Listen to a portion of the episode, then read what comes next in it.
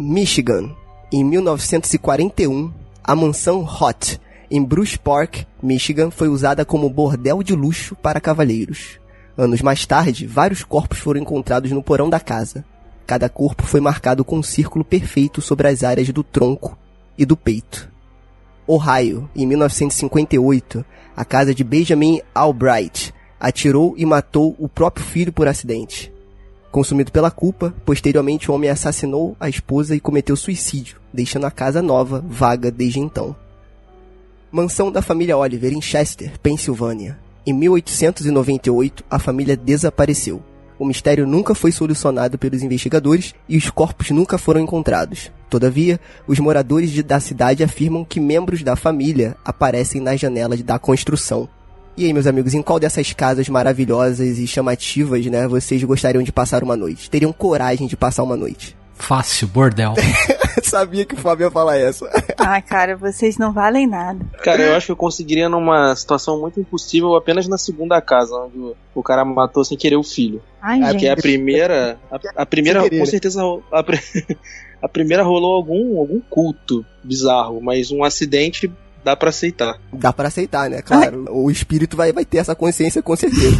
E você, Pamela, que eu sei que é a mais corajosa de Pode todas. ser qualquer uma sem saber do que aconteceu? Eu vou de. Eu vou de boinha. e seja o que Deus quiser.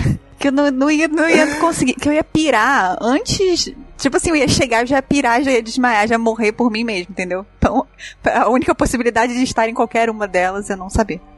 Então, eu li isso aqui no artigo, cara, que tem na internet, de um cara que ele escreveu um livro, na verdade é um livro de fotografias, chamado 13, é uma história de horror americana. E aí ele pegou, tirou fotografia, né, ele é, registrou 13 casas nos Estados Unidos que são consideradas mal assombradas, né, e eu falei três dentre essas 13. Sendo que tem outras aqui que nego fala que foi parte de ritual de bruxaria, de nego que desapareceu e ninguém nunca mais viu. E etc, etc, etc. É muito interessante. Eu vou deixar o link aí no post, né, para os nossos ouvintes, se eles quiserem é, tentar escolher a sua casa mal assombrada, né? Entre essas aqui, cara, eu vou te falar, hein? Eu acho que eu ficaria na última que eu, que eu falei, lá na Pensilvânia. Porque apesar de não ter ninguém, né? A família desapareceu e ninguém nunca mais viu. Deus Pelo me menos vai ter um incentivo de investigação, Deus entendeu? me aí que você tá ferrado De eu mesmo. tentar você vai descobrir procurar pra o que, que vai acontecer. Pra quê? Ué, cara, é, faz parte, ué. Não, cara. Faz parte do, da, da aventura, não? Não, não faz parte, não. não quero. Ai, ai, ai, socorro. Um riso é o calol, é um riso de saúde.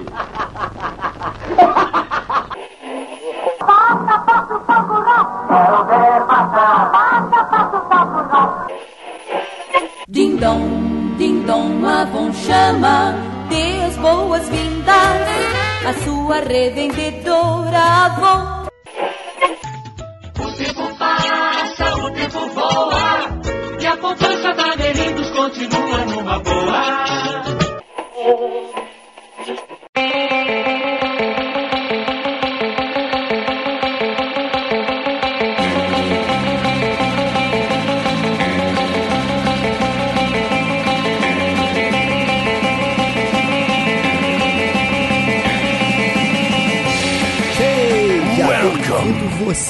ser vivo ou não, né? Nunca se sabe quem tá aí do outro lado. A mais um episódio do podcast Frequência Fantasma. Esse podcast lindo, maravilhoso, cheiroso. Sobre filmes de terror, suspense, mistério e todo esse universo. Tudo bem com você e coisa rica? Tudo tranquilo? Eu sou o Sérgio Júnior, o host dessa bagaça. E no episódio de hoje, olha aí, nosso primeiro episódio sobre uma série nós iremos falar da aclamada agora pela crítica, né? Tá todo mundo falando, né? E como a gente é muito original, a gente também vai falar é, sobre a maldição da Residência Rio, cara. Essa série que tá aí bombando na Netflix. Netflix paga nós.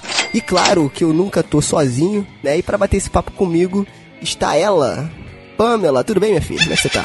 Olá, pessoal, como estamos? Tudo bem? Estava com saudade de falar com vocês aqui. Vamos que vamos, vai ser show de bola. Isso aí que eu ia perguntar. Tava meio frio lá na geladeira, cara?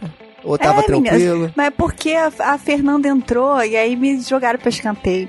Só Que porque isso, ela é motherfucker, é, roteirista supra-sumo, me jogaram não. Pro, pro escanteio. Não fale, não fale isso, não fale. E pra te deixar mais feliz, Pamela, o cara que vai te alegrar, o cara que veio dos mortos pra poder Ah, fazer Deus. nossa felicidade aqui. Estamos com ele, Fábio Morgado. Tudo bem, cara? Como é que você tá? Opa, e aí pessoal? E essa série ela não é uma adaptação do livro, tá? É só uma referência. Opa, olha aí. Ih, já chegou, só porque a gente Já falou que, chegou que era legal, já, já, né? Do É, contra não, já. Gente, eu- fiquem aí, vai ser legal. É, vai ser lá muito em cima, bacana. energia lá em cima. É, e outra coisa, e eu falei que ia ser uma alegria, felicidade, porque o Fábio ia chegar pra alegrar o ambiente, Não, né? é, exatamente. Mas, Cheguei bem. modal, é verdade, né, cara? Puta que mancada. E hoje, mais uma vez, como eu sempre falo, a nossa casa é muito receptiva. Então, sim, hoje botei um tapete, sabe, sabe aquele tapete novo que você bota na entrada da sua porta? Botei um tapete novo pra receber mais um convidado. Tirei a poeira dos móveis, joguei aquele bom ar, cheiro flores do campo, né? Pra dar um cheirinho no ambiente. Hoje eu estou com ele aqui, André Costa. Não sei se eu chamo de André Souza, André, André Costa, não sei, André. André Costa, pode ser André que- André Costa. Costa. Então, aí no- o, o meu amigo de proletariado Nossa, trabalha comigo. Tudo bem, cara? Como é que você tá, cara? Tranquilo? E aí, pessoal, tudo bem? Eu bastante animado pra participar. Isso aí, cara. É a primeira vez que o André tá gravando um podcast. Ele é um apaixonado por podcast, né? Mas é a primeira vez que ele tá gravando um. Então, por favor, sejam gentis. ele ganhou o sorteio que a gente fez entre vários milhões de pessoas que ouvintes que queriam participar. Ele Assim, ganhou esse jogou várias sorteio, cartas gente. pro alto. Várias cartas. pra- Cara, eu fico bolado com isso, porque eu acho isso uma puta injustiça. Não sei se vocês veem Silvio Santos. Sim, eu vejo às vezes, tá? E aí, quando tá. Entre um filme de aqui- terror e outro, ele entre um filme de terror na... e outro, né? Entendi. E aí, você sabe quando eles vão jogar as cartas pra cima mesmo, naquele momento? Ah, jogar as cartas pra cima. Aí o que acontece? Agora é novo, porque agora não é mais uma caixinha que nem era antigamente. Agora é o nome baú Achei que ele escrito. jogava o tablet com os e-mails.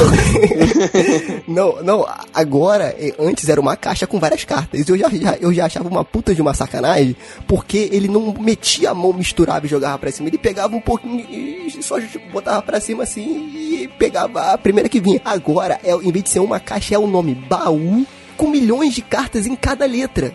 Ou seja, cara, ele escolhe uma letra e vai, pega e joga pra cima. Agora, olha você, você que mandou uma carta suada, aquele baú da felicidade que você pagou suado, você manda pro Silvio Santos e você vê a sua chance entre um milhão de sair naquilo ali e ganhar Ah, sua casa cara. própria que ninguém nunca viu, né? A casa própria do Silvio Santos. Mas é Minha irmã foi no programa do Silvio Santos. Cara, o Fábio, na moral, Ele o Fábio. sempre tem um negócio, né? Ele sempre tem uma história, cara. Ele sempre. Não, agora, agora você vai ter que contar.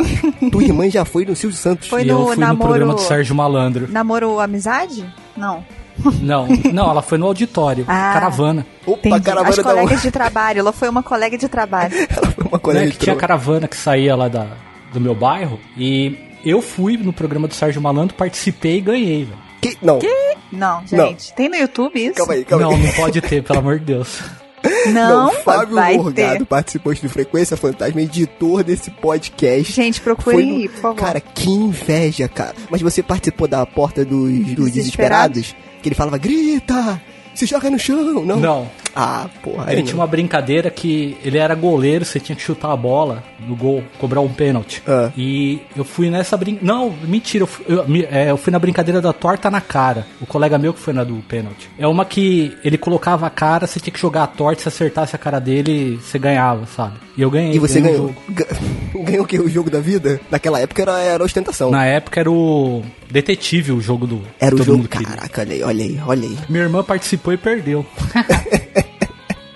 Caraca, o Fábio tem as melhores histórias, cara.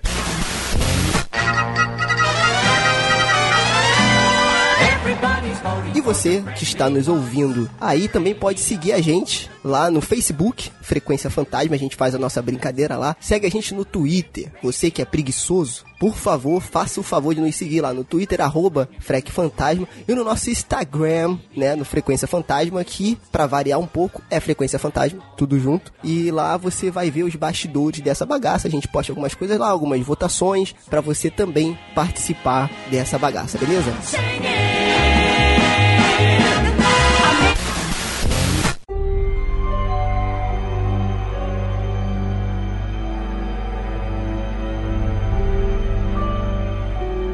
Cara, meus amigos e amigas, não sei se vocês perceberam, só que de uns tempos pra cá, a Netflix tá bombardeando a gente de produções voltadas pro terror. Né, a gente tem aí a maldição da Residência Rio, que é o que a gente vai falar hoje. Tem aí a, o feitiço de Sabrina, ou algo do gênero, que eu esqueci o nome da série. Também parece ser bem bacana.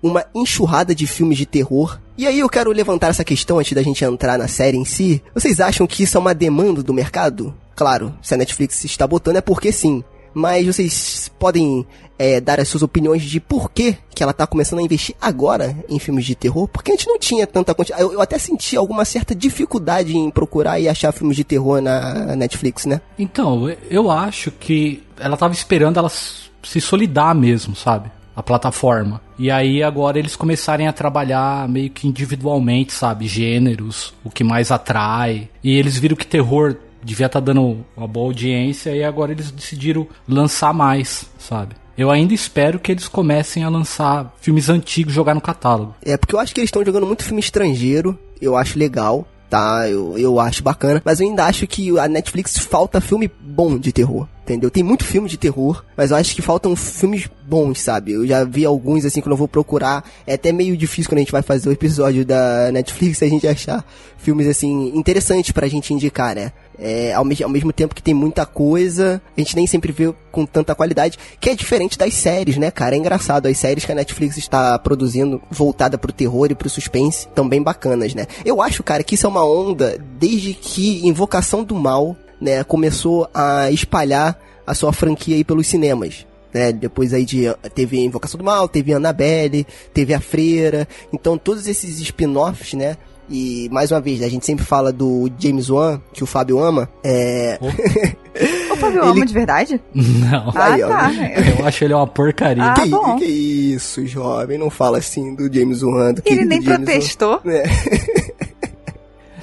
ele aceitou tão quieto. Então, aí que acontece? Eu acho que ele conseguiu, como eu falei alguns episódios atrás, ele conseguiu fazer com que o filme de terror, o gênero, ao mesmo tempo que tivesse ali a sua qualidade técnica, né? Mais uma vez, não querendo cagar a regra, lembrando que aqui não tem nenhum crítico de cinema, né? Mas eu acho que ele conseguiu fazer ao mesmo tempo com uma boa qualidade técnica, né? E de história, e uma coisa popular. E aí eu vi que, para mim, pelo menos do meu ponto de vista, foi essa oportunidade que a Netflix viu a bilheteria, pô, cara, agora Halloween foi líder de bilheteria três finais de semana seguidos, né? Foi o filme de slasher que mais faturou. Uhum. Então, assim, eles estão vendo essa movimentação. Eu acho bacana isso pra gente, né? Pra nós que somos amantes do gênero. Eu, pelo menos, fico muito feliz. É, cara, eu, eu também. Eu acho que eles estão dando oportunidade para alguns roteiros, assim, que são diferentes. É, é, que A gente tava até conversando isso outro dia. Que pode ser que não seja muito bom o filme, mas só dele ser diferente já, já é uma coisa que se destaca. Então acho que a Netflix tá aproveitando essa oportunidade para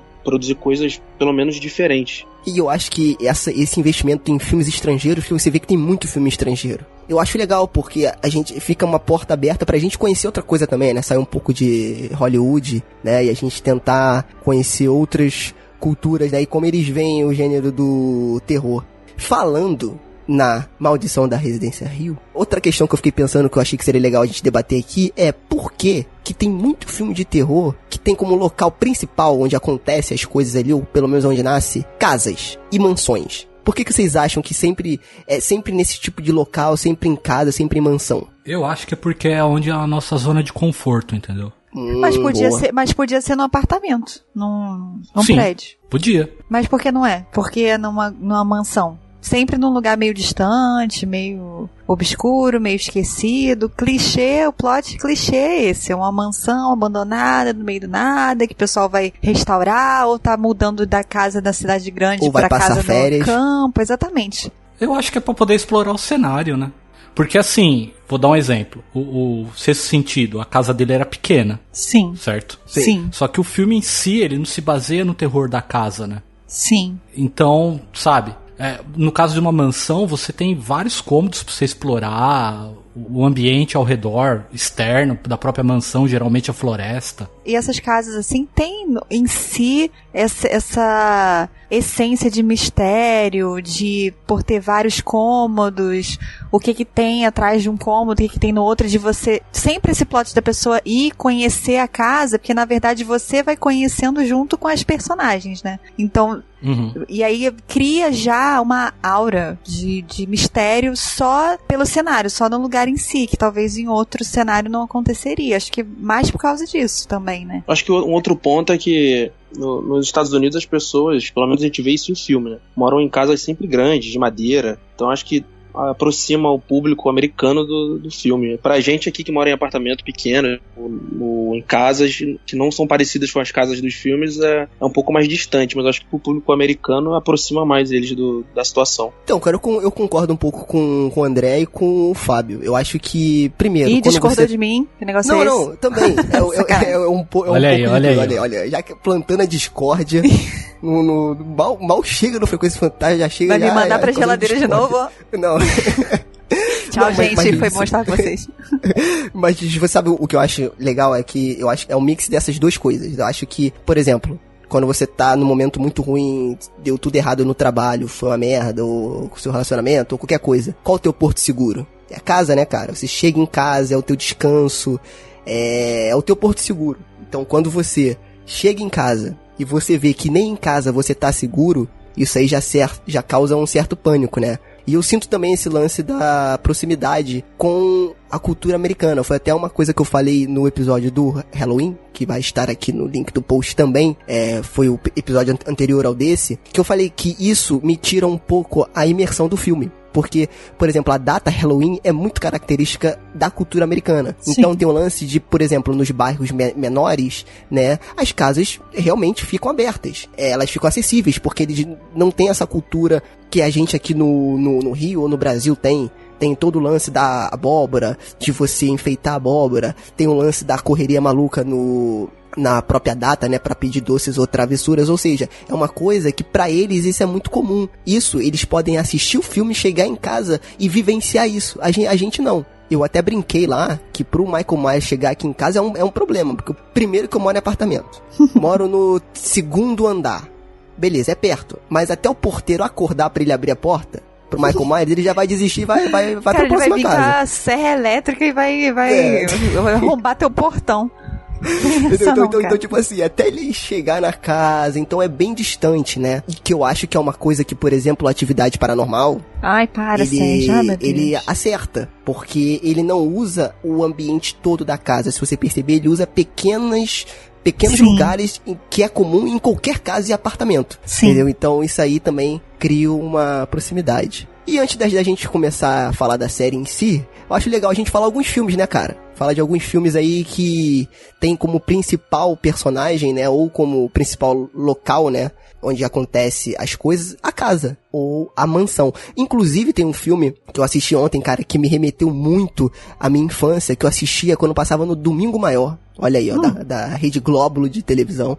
A Casa Amaldiçoada, de 1999, que, Que também é, é baseada Maria, no, no filme. Fábio, não me venha blasfemar esse filme aqui. Não me venha com churumelas. É, Você tá maluco? Esse filme é horroroso. Não é um filme de terror, é um terror de filme, que velho. isso, Fábio, que isso, cara. O filme é muito legal, cara. Eu vi ontem pra poder gravar hoje de novo. Gente, E, eu não lembro desse filme. Qual que é a dele? cara, É com a é, Caterina Zeta Ah, Jones. adoro a Caterina o Liam Com quem? Com quem? Nossa, Catarina? É Caterina. não é? Caterina.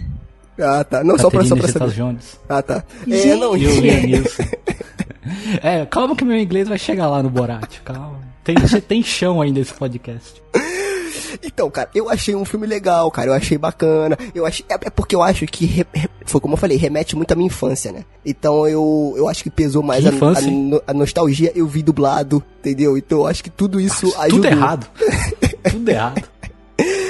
É, mas enfim, tem Tinha que esse ser TV de tubo que você assistiu. Esse filme. Cara, os, os efeitos desse. Esse filme é de 99. no- isso. Os efeitos dele é pior do que o filme do Gasparzinho, cara. Gente, mas Então. tá- o pôster tá escrito assim: os efeitos especiais Exato, irão te aterrorizar. É. É por isso, então. É, é, realmente, eu olhei aquilo lá e falei, nossa senhora.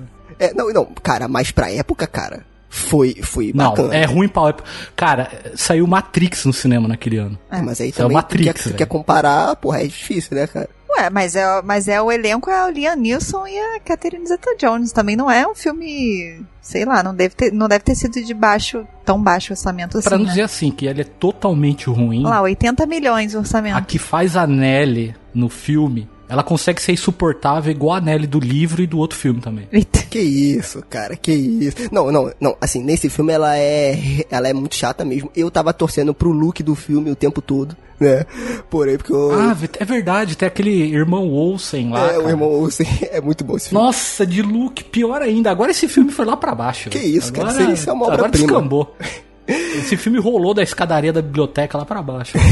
Mas me, me fale aí então, filmes de casa que vocês gostam aí, casas mal assombradas Ó, que vocês lembram. O melhor é o filme da é a Maldição da Casa da Colina, é The Hunting. Ele é. Esse de 99 é um remake desse filme que eu tô falando. Esse filme é de 1963. Ele é baseado no livro da, da Schiller Jackson. E ele é excelente. Ele é maravilhoso esse filme. Eu tinha assistido ele quando eu era adolescente. E eu fui rever agora pra gravar o podcast. E agora com a cabeça mais madura, você começa um olhar um pouco mais técnico. Cara, que filme maravilhoso, cara. Esse aí eu vou buscar pra ver, porque eu não vi. Ele é um filme branco e preto, ele é de 63, e o cara consegue fazer um filme de terror sem utilizar efeito especial, só usando a câmera e a iluminação, cara. Ah, E te interessante. causa estranheza. Maneiro, maneiro. Isso aí eu vou, eu vou buscar ver também. Que mais? que mais? Um, um outro filme recente de casa, não, não é da história da Mansão Rio, mas é o Hereditário, que também se passa numa casa. Que é um, a casa é um personagem do filme, né? É boa. Nós fizemos episódio aqui do Frequência Fantasma sobre Hereditário, também vai ficar no post aí pra vocês acessarem. Cara, é- é- foi muito bacana, cara. Esse filme aí realmente foi muito foda. É porque a casa ela já tem uma metáfora dentro do filme, né? Então é, como o André falou, também acho que a casa é um personagem mesmo. Então vale a menção. Cara, tem aquele A Colina Escarlate também, vocês viram? Eu vi no cinema esse filme. Também Cara, eu é adorei esse recente. Filme. é, esse filme é bom. É Eu bem adorei bom. esse a filme. protagonista é a mesma menina que fez Alice no País das Maravilhas. Ele é bem. Isso, é. Ele é bem bom. Se eu não me engano, ele é do. Quem dirigiu ele foi o. Guilherme Del Toro, Del né? Toro. Del Toro, É. é. Cara, eu adorei esse filme, porque, assim, eu, eu, eu gosto muito dessa temática mais gótica. Uhum. Então, por exemplo, A Noiva Cadáver, eu me amo. Eu gosto muito do. do. Ai, caraca, me faltou o nome aqui, é o. O marido do Johnny Depp. Como é que é o. Ah, o- caraca! O Tim Burton. Tim Burton. Exato. Eu gosto muito da estética que ele usa nos filmes, né? Então, eu adoro, cara. N- Não tô falando filme, tô falando estética. Eu acho muito bacana. E esse filme, cara, me surpreendeu, porque apesar de não ser dele, mas me lembrou muito o Tim Burton, né? E, cara, eu adorei esse filme, vi críticas pesadas em cima desse filme, não entendi muito. Eu achei que na proposta dele, eu acho que a galera também foi esperando um filme de terror, acho que ele se vendeu como um filme de- terror. É, isso, E aí isso que eu tá ia o problema falar. também. Ele é né? E super. ele é um filme de romance. Ele é um romance, Exatamente. cara. Ele é um romance gótico. Exatamente, ele é um, romance gótico e ele é uma coisa, uma temática adulta, né? Não é uma coisa Sim. que você vai Sim, e é. tem aqueles jump scare, não sei o quê. Ele é bem. Você vai vai levando tranquilo o roteiro, não é uma coisa pra você ficar aflito, desesperado. Ele tem uns suspenses, ele, eu acho ele muito bem trabalhado esse filme, eu gosto dele. Agora, eu puxei aquele de 63, que é o, o filme baseado direto na, na obra do, do livro, então quem assistiu a série, se tiver curiosidade. Mas vou citar dois aqui que são antigos também, que é A Casa dos Maus Espíritos. Esse que eu ia falar é de agora. 59, e O Solar Maldito, que é de 1960. E os dois é com o Vincent Price. Não, Vincent Price é lenda, né? Sim. Ele é, ele é o cara. Cara, então, esse, A Casa dos, dos Maus Espíritos, eu gravei com Emerson. Né, que é do Cronologia do Acaso. Também vou deixar o link aqui no post pra vocês acessarem. Foi muito bacana esse nosso bate-papo sobre esse filme. Que filme, cara? Esse é mais um filme onde a maquiagem não tem efeito vis- efeito especial, né? Digamos assim, é, até por conta da época, né? Nenhum, mas o uso da maquiagem, cara, e da sugestão desse filme é muito bom. Então, assim, claro, vocês têm que se botar na época do filme. Ele é do William Castle, né, dirigido pelo William Castle também, um outro ícone aí da época. Então busquem, né, a Casa dos Maus Espíritos. Esse outro que você falou eu não lembro de ter visto, Fábio. É muito bom. É o Solar Maldito. É aquela coisa, uma família acredita que é amaldiçoada e tá lá na casa. Aí tem toda a trama. Mas é muito da hora, cara. É muito. O Vicente Price dá um show nesse filme. É muito cara. bom. Esse filme é muito bom. E ó, aqui, eu vou bater na mesa aqui, porque esse filme é injustiçado. Eu adoro esse Ai, filme, tá? Ai, lá vem. Que é Hum. Se passa numa casa também. Ah. Gasparzinho. Não, uma casa muito A especial. casa de cera. Não, A Casa mas esses Monstra, são bons não? também. A Casa Monstra é muito boa, cara. Cara, a Casa Monstra é uma das melhores É esse animações a Casa Monstra? de terror que eu vi. Não, não é a Casa Monstro. Mas também fica aí a, a indicação de, do- de 2006, né? O filme que eu vou falar é Tá tudo bem, Fábio? Você, você tá sentado? Uhum. Se você falar a maldição da mansão Winchester, eu vou embora. Não. Assim, Ah, tá aqui vai na cair lista. o Skype já É, já. tá aqui na lista, tá? Mas não vou falar. Hum. 13 Fantasmas, de 2001. Ave Maria. Cara, esse filme... Vai gostar de filme ruim assim, mano? Cara, esse filme é injustiçado. Confesso que não, que não revi, só vi quando eu era criança. Mas as minhas impressões e as minhas Nossa, lembranças gente, que dos filmes. pôster é esse? Cara, esse filme é muito bom, cara. A história é sensacional. A história é uma casa Ah. de vidro, é uma casa de vidro, e dentro dessa casa Ah. de vidro tá preso várias entidades, entendeu? E aí tem um lance de um Ah. negócio que você faz lá e solta. as- a- a- porque o cara ele era colecionador de fantasmas. Entendeu? Essa é a, Fantasma. a jogada, exato. E a casa dele era toda uma armadilha pra isso. Os fantasmas que ele colecionou foi de mal direção, mal produção. Ah, Fábio, para com efeito. isso, cara. o Gente, filme é muito bom, sério? cara. Tem um aniquilador, cara, que eu Não. morria de medo do aniquilador, maluco. Sério, maluco. Eu tinha um cagaço Mas na como é que é? Cada fantasma é um estereótipo de alguma coisa? É um. Um é um. Ou não? Não. Tipo, um é uma mulher viúva, o outro é não sei o que, ou não? Não, então, é, é, eu, eu, eu não lembro muito bem, eu só sei que é uma família que vai, ou um grupo de amigos que vai é, é, entrar na casa pra fazer alguma coisa que eu não lembro o que, que é. Eu sei que o Salsicha do Scooby-Doo tá participando do filme, e ele inclusive Aham. morre pro aniquilador, é muito bom essa cena. E... Para! Deu spoiler. Não, cara, o filme é de 2001, cara. Não vai melhorar. É, esse filme, ele é muito ruim, Não, Pamela. veja, É, Pamela. não dar vale, spoiler, eu não fiquei- pode, cara. Veja, Veja André, veja esse filme, Não, eu- 13 eu fiquei Fantasmas, curioso, se eu não me engano, tem na Netflix. Ele é, ele é na pegada da, daquela época que teve aqueles filmes de adolescente de terror, sabe? Aff. Eu sei o que vocês fizeram no verão passado. Ah, então não, então aí não. É nessa pegada. Não, gente, que isso, cara? Ó, 13, Fanta 13 Fantasmas é um clássico não reconhecido. Pronto, falei. Ih, 13 Fantasmas é muito bom. Eu sou mais o que o André falou aí do. A Casa de Cera. É, a Casa de é Cera a também. casa é. de cera. É, ele é bom, a, a- ele tem o antigo, que é muito bom, e tem a- esse mais novo, que também é legal pra caramba. Boa. Na verdade, tem vários filmes de casa, né? Se a gente for, for falar aqui, a gente vai ter que fazer um Uhum. episódio inteiro. Aí, é uma boa, uma boa sugestão. Se vocês querem que a gente faça um episódio inteiro só sobre filmes de casas amaldiçoadas e mal assombradas, vai ter um milhão. É, deixa aqui o seu comentário no link do post desse episódio, no Twitter, no Facebook, onde você quiser, tá? Que a gente vai ver o que vocês realmente querem. E tem vários, né? Tem o Terror em Amityville, de 79 também, é um clássico. Tem o Poltergeist Opa! também, né? Então... Gente, tem aquele Uhum. que é uma bosta que foi lançado pelo Netflix, O Quarto dos Esquecidos. Também é, é Casa Amaldiçoada, né? Vocês lembram desse? É, Aquela Casa mulher Mal-Assombrada, que- famosa. é, exato. Kate Beckinsale. Kate Aham. Beckinsale. Que é uma boa Cara, atriz, que- inclusive, né? Mas o filme é uma bosta. É, é um, é um cocôzinho mesmo. Caraca. Tem o Iluminado. Tem o Iluminado. É, mas o Iluminado... É, é tem Todos todos. são. Todos são, todos são. E aí, claro, isso é uma brecha para que a gente possa falar dessa coisa linda, cheirosa, maravilhosa, vem, vem, vem. chamada Tel. Não, não, brincadeira. Essa coisa linda, Ah. cheirosa, maravilhosa, chamada A Maldição da Residência Rio. Mas por falar em Tel, é, não é só você que tem um crush nela, né? O Mike Flanagan também tem um crush nela, né? Cara, Porque é- todos os A filmes todo mundo. dele. O- Não, Pra- sério, pra é vários filmes personagem. dele tem ela. É a, me- a mesma menina. boa, Pamela. Ah, sim, a atriz. É né? a atriz, ele fez aquele Rush, a morte Rush. ouve. Exato. Ela é a principal, que ela faz uma, uma surda muda. Sim. Ou, ou só muda, uma coisa assim. E aquele, se eu não me engano, aquele do espelho, ela é um dos fantasmas. Ou ela é o fantasma do espelho, o espírito, a entidade que fica no, no espelho. Ela tá, tipo, com maquiagem, mas é ela também. É, é, aí eu já, esse dos espelhos eu já não lembro. A, a, a gente viu junto, né? Foi muito engraçado esse dia. Porém, não lembro do fantasma, né? Porque. É, cara, era ela. É, Não enfim, foi eu que reconheci, eu fiquei impressionada. Eu falei, É. caraca, É é foda. verdade.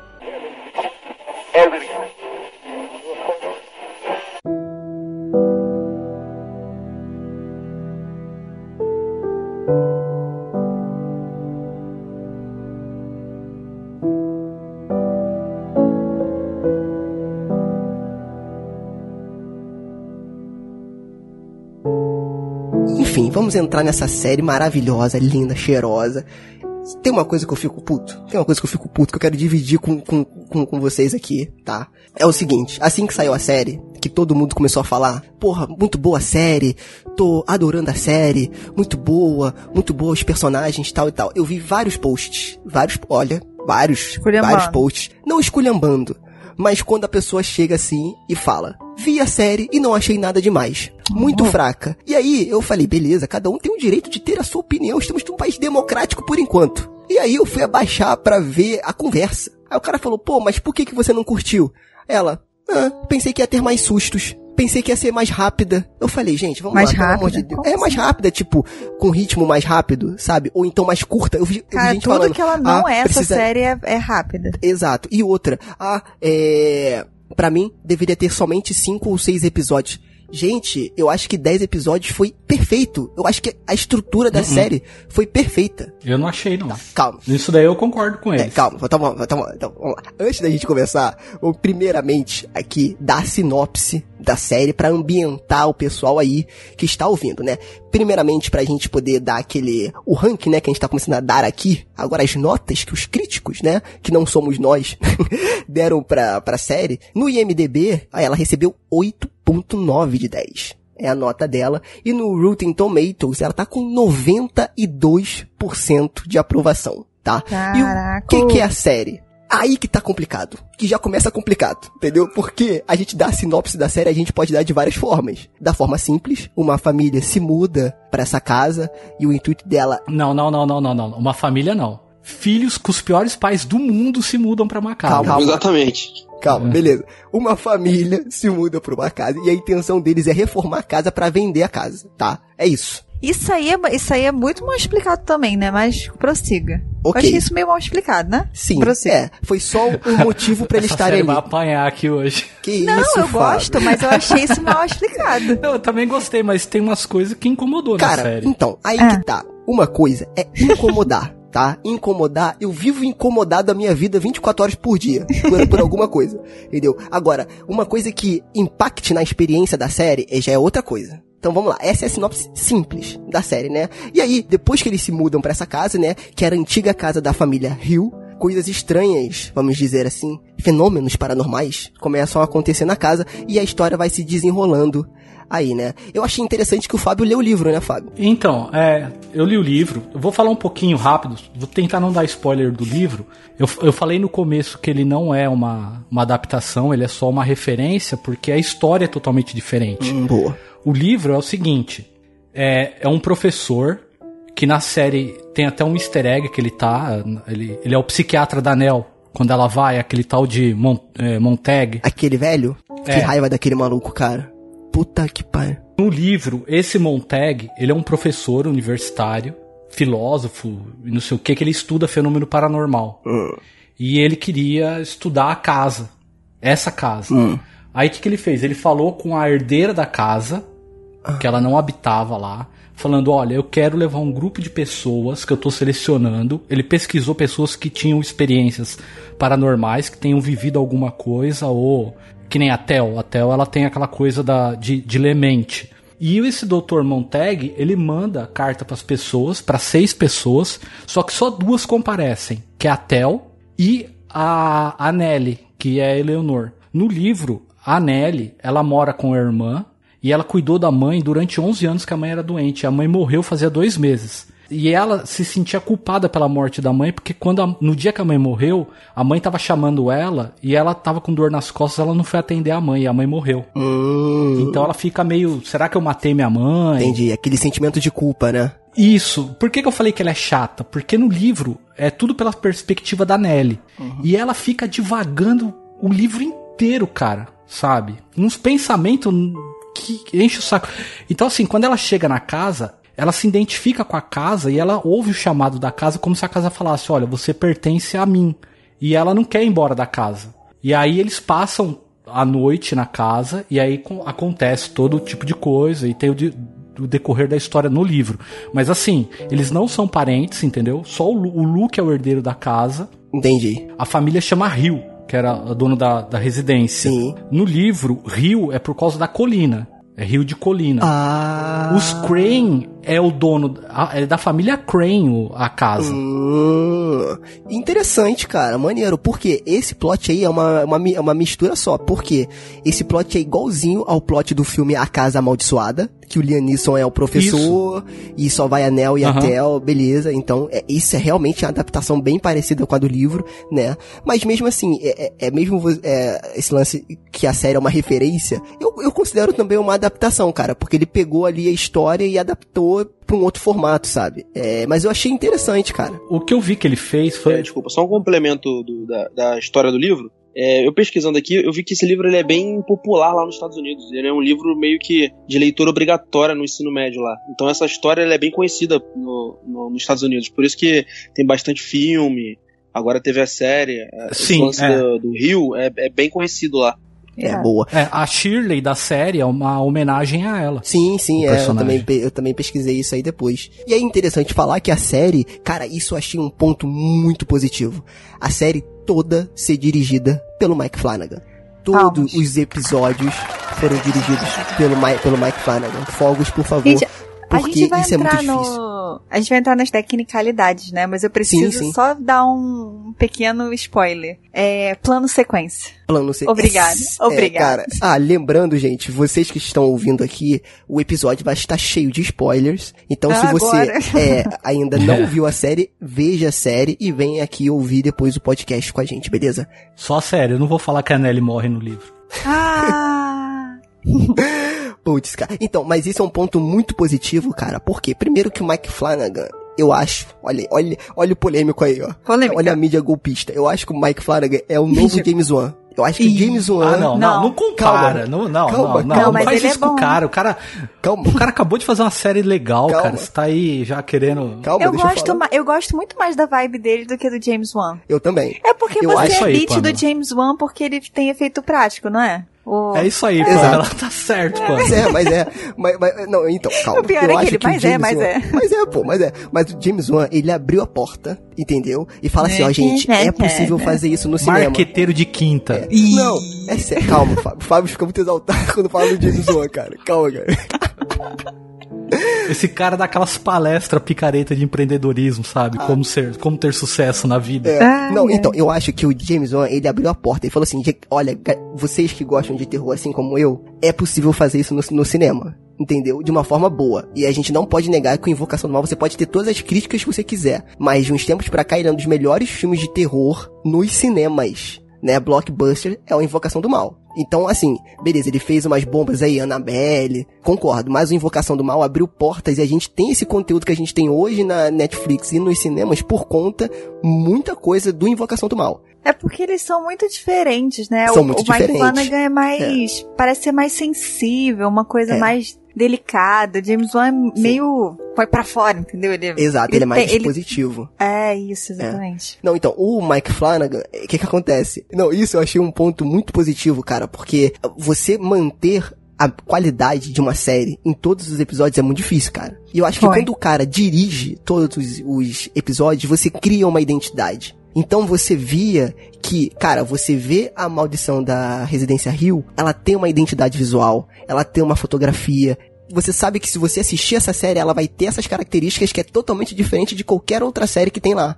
Porque é o dedo do Mike Flanagan em todos os episódios. E aí teve é, alguns episódios que ele também escreveu, né, o, o roteiro. E aí tem outros é, roteiristas junto Eu acho que uma ele. coisa também positiva é porque, assim, quando, quando é o mesmo diretor, os atores acabam. Cria o vínculo com o diretor, entendeu? Eles conseguem se entender e o trabalho rende melhor. As próprias atuações, sabe? E pelo que eu soube também, o próprio Mike Flanagan, ele já conhecia muito bem aqueles atores de alguns outros trabalhos. A Tio, a Tio, com certeza, né? A Tio, a tio Theodore. provavelmente. É, Com e- certeza. E, cara, eu a acho Shirley também. É, A Shirley Trabalhou também. com ele em um, é, tá, em um outro trabalho. A Shirley fez, fez um filme maravilhoso, gente. O, aquele, como é que é o nome? É Crepúsculo. Olha. Ave. O Sérgio vai falar que é bom. O Sérgio agora. Não. agora o Sérgio. Vai, vai, Sérgio. Não, fala que cara. é uma maravilha. Não, cara, não é uma maravilha. Tem lobisomem, tem vampiro. Mas é verdade, procurem aí. Ah, cara, e eu acho in- interessante a gente já falando do Mike Flanagan e caindo um pouco pra técnica, um, um pouco da série, né? Mais uma vez, a gente não, não somos críticos, mas como a gente tem essa bagagem de filmes, né? É, é interessante a gente ver essas diferenças. Por exemplo, eu já comecei, depois que no decorrer da série, cara, a abertura da série tem tudo a ver com a série. Que são as estátuas em pedaços, né, cara? E é como o- o- os próprios personagens, eles se desenvolviam ali na série, né? Então eles estavam em pedaços. E, e- e a Pamela mencionou aquele episódio do funeral, eu acho que ali foi o ponto onde tudo se juntou, onde os pedaços de todos os personagens que você acompanhou nos primeiros episódios, eles se confrontam ali diretamente, né? Porque você via ali o background de cada um. Eu achei super importante isso ser uma série e não um filme. Ah, com Pra que ele certeza. pudesse desenvolver os personagens. Cara, eu tava até Cada falando isso com... episódio é, é baseado num, numa personagem, né? Exato. Desenvolvendo... Até o funeral é isso. Até o Exatamente. funeral é baseado, cada episódio é baseado em um personagem. E eu tava comentando isso, isso com o André, porque, cara, você, você, você se relaciona muito com os personagens, sabe? Tipo, Uhum. acabou a série, eu queria saber mais daqueles personagens, eu queria estar com eles ali. Entender o que aconteceu depois, sabe? Porque você realmente se liga Sério? por conta desse background, cara. Eu achei isso muito legal. Não, não na casa. Eu sei lá, eu achei. Uma das minhas críticas pra série é os flashbacks, tá ligado? Eu, Que é isso, engraçado que eu coloquei aqui como ponto positivo, a narrativa não linear da, da história. Cara, que eu achei isso muito bem feito. eu também achei Não, muito bem aí que feito. tá. Eu achei legal ter flashback pra gente, por exemplo, mostra a criança, depois mostra ela adulto. Só que teve episódio, acho que não sei se foi o terceiro, que, meu, era assim, criança, 26 anos depois. Daqui a pouco era nove meses antes dos 26 anos depois. Ah, entendi. aham. Aí volta, sabe? É. Aí você fica. Eu, eu Perdido. fiquei meio perdido. E aí comecei a perder um pouco o interesse, sabe? Aí Uhum. eu comecei, pô, para, bola pra frente, vamos lá, rola a série aí. Eu, eu, não, eu nem gosto muito de maratonar essa série em dois dias, tudo. É, eu, eu vi em dois dias essa série também. Cinco em um, cinco no outro. Aí são, acho que quase 10 horas de conteúdo, né? Cada episódio tem uma- um pouquinho Sim. mais de uma hora. E eu terminei bem, bem apegado aos personagens. Ele, ele conseguiu desenvolver de uma forma que eu fiquei. Gente, o que eu mais me apeguei foi o, foi o cara drogado. O. Como é que é o nome dele? Cara, O Luke. Luke. Luke, gente. O que que é aquela criança, gente? Eu não aguento. Não, eu, eu queria entender como é que o moleque que é quase cego quando é criança usa heroína e cura a miopia, velho. Isso é... ele não, usa lente, explica. gente. É, ele pode estar tá, tá usando lente. Ele tinha que usar lente, ele tinha que usar um vidro de carro na frente. Não, não tem cirurgia? Acho que tem, não tem? É, ele pode ter feito Pô, cirurgia. um drogado? É. Olha, O cara olha passou o a vida usando droga? Não, mas ele- será que ele passou a vida mesmo? Sei lá. gente. Preconceito não, mas drogado o cara vende tudo. Ele, ele tinha que ter vendido a córnea, faria É, um muito mais Ai. Não, então, eu Mas acho, acho que durante um aí período a a irmã dele ajudou ele, cara. Bancou É. ele. É, foi. ser- Ah, Porque, ó, vou te falar, aquele episódio, o sexto episódio, a família cagou na cabeça do cara, velho. Vou Ai, falar coitado. a verdade. Eu Então, isso com é muito bom. dó. O todo mundo lá, É, o isso cara é muito 90 dias sem usar droga, Uhum. todo felizão porque não tava usando droga. Quer dizer, felizão entre aspas, porque ele tava deprimido por causa da outra mina lá. Uhum. Mas eh, o cara lá, pô, não sou mais cracudo tal. e a família enchendo o rabo de cachaça e com o bafo na cara dele, velho. É, porque não sei o que, vamos, vamos, vamos discutir. Gente, dá um tempo. Dá, dá uma água, velho. Tira a bebida de perto do cara, velho. Cara, eu percebi que eles tinham um pouco de, de ele é desprezo por- pelo vício deles, não tinham muito respeito, não. Era, era meio que uma coisa irritante pra eles. Então, eles não estavam nem aí. Estavam bebendo na frente Ah. dele. Como se ele fosse uma pessoa fraca por ser viciado e os outros não. Então, Eles cara, estavam é, eles bebendo na frente dele. cagaram nele. Então, isso é um ponto muito bacana, por quê? E eu achei muito interessante ele ter adaptado isso pra uma série em que envolva família. Porque quando você fala de her- herdeiro de uma mansão, isso é muito distante de muita gente. Quando você fala de uma pessoa com a mãe que morreu dois meses e esqueceu de ajudar a mãe, que não foi, isso são coisas muito es- específicas. Quando você traz isso pra uma família que tem problemas, traumas, cara, isso é muito mais próximo de muito mais pessoas e isso é muito mais fácil você se identificar do que a história original, pelo que você falou do livro, entendeu? Então achei isso muito importante, porque você vê, cara, real- realmente numa família, com aquela quantidade de irmãos, eles crescem, cada um com seus traumas específicos, eles começam a viver a vida deles. Eu acho que naturalmente você vai se distanciando. Por isso que eu achei que quando a, a Nell morre, que é, ele, isso é sensacional, que eles descobrem logo no primeiro episódio, e aí tudo ruma pro funeral, quando você vê todos eles juntos no funeral e você vê a estrutura daquela família, eu acho que por isso que o Mike Flanagan quis usar o lance do, do plano sequência. Ali, pra quem não sabe, tiveram quatro planos sequências, tá? Cada um de 14 a 16 minutos. Gente, Isso eu é ficava muito difícil de você fazer. mais empolgada, eu não conseguia nem prestar atenção na cena, de tão empolgada que eu ficava com, com o plano cara, sequência. esse episódio é sensacional. Tipo, não vai cortar, não vai cortar, caraca. Mas assim, vocês não acham que se a série ela tivesse meia hora cada episódio, não teria sido melhor? Não. Você não acha que teve muito blá blá blá? Não. Eu achei muito blá blá blá algumas coisas que não tinha muito necessidade. E algumas coisas que tinha necessidade de ser explicado, que ele podia aproveitar nesse tempo, ele não explicou. Ficou meio, tá, e aí? Você não explicou direito isso daí? Por exemplo, o pai. Hum. O pai, os filhos saíram da casa, foram morar com a tia, você não sabe direito o que aconteceu com o pai, pra ele ter se afastado tanto. Ficou uma coisa É, meio, isso aí ah, eu queria proteger ar. meus É. filhos. Verdade. Essa- A, a Nelly, por exemplo. Os caras perderam um tempo pra explicar como ela conheceu o marido. Sim. Que não tinha necessidade nenhuma. Eu achei aquilo. Ah, cara, eu acho que tive- teve toda a e fizeram necessidade. de uma maneira porca. Não, que isso? Não, fizeram de uma maneira.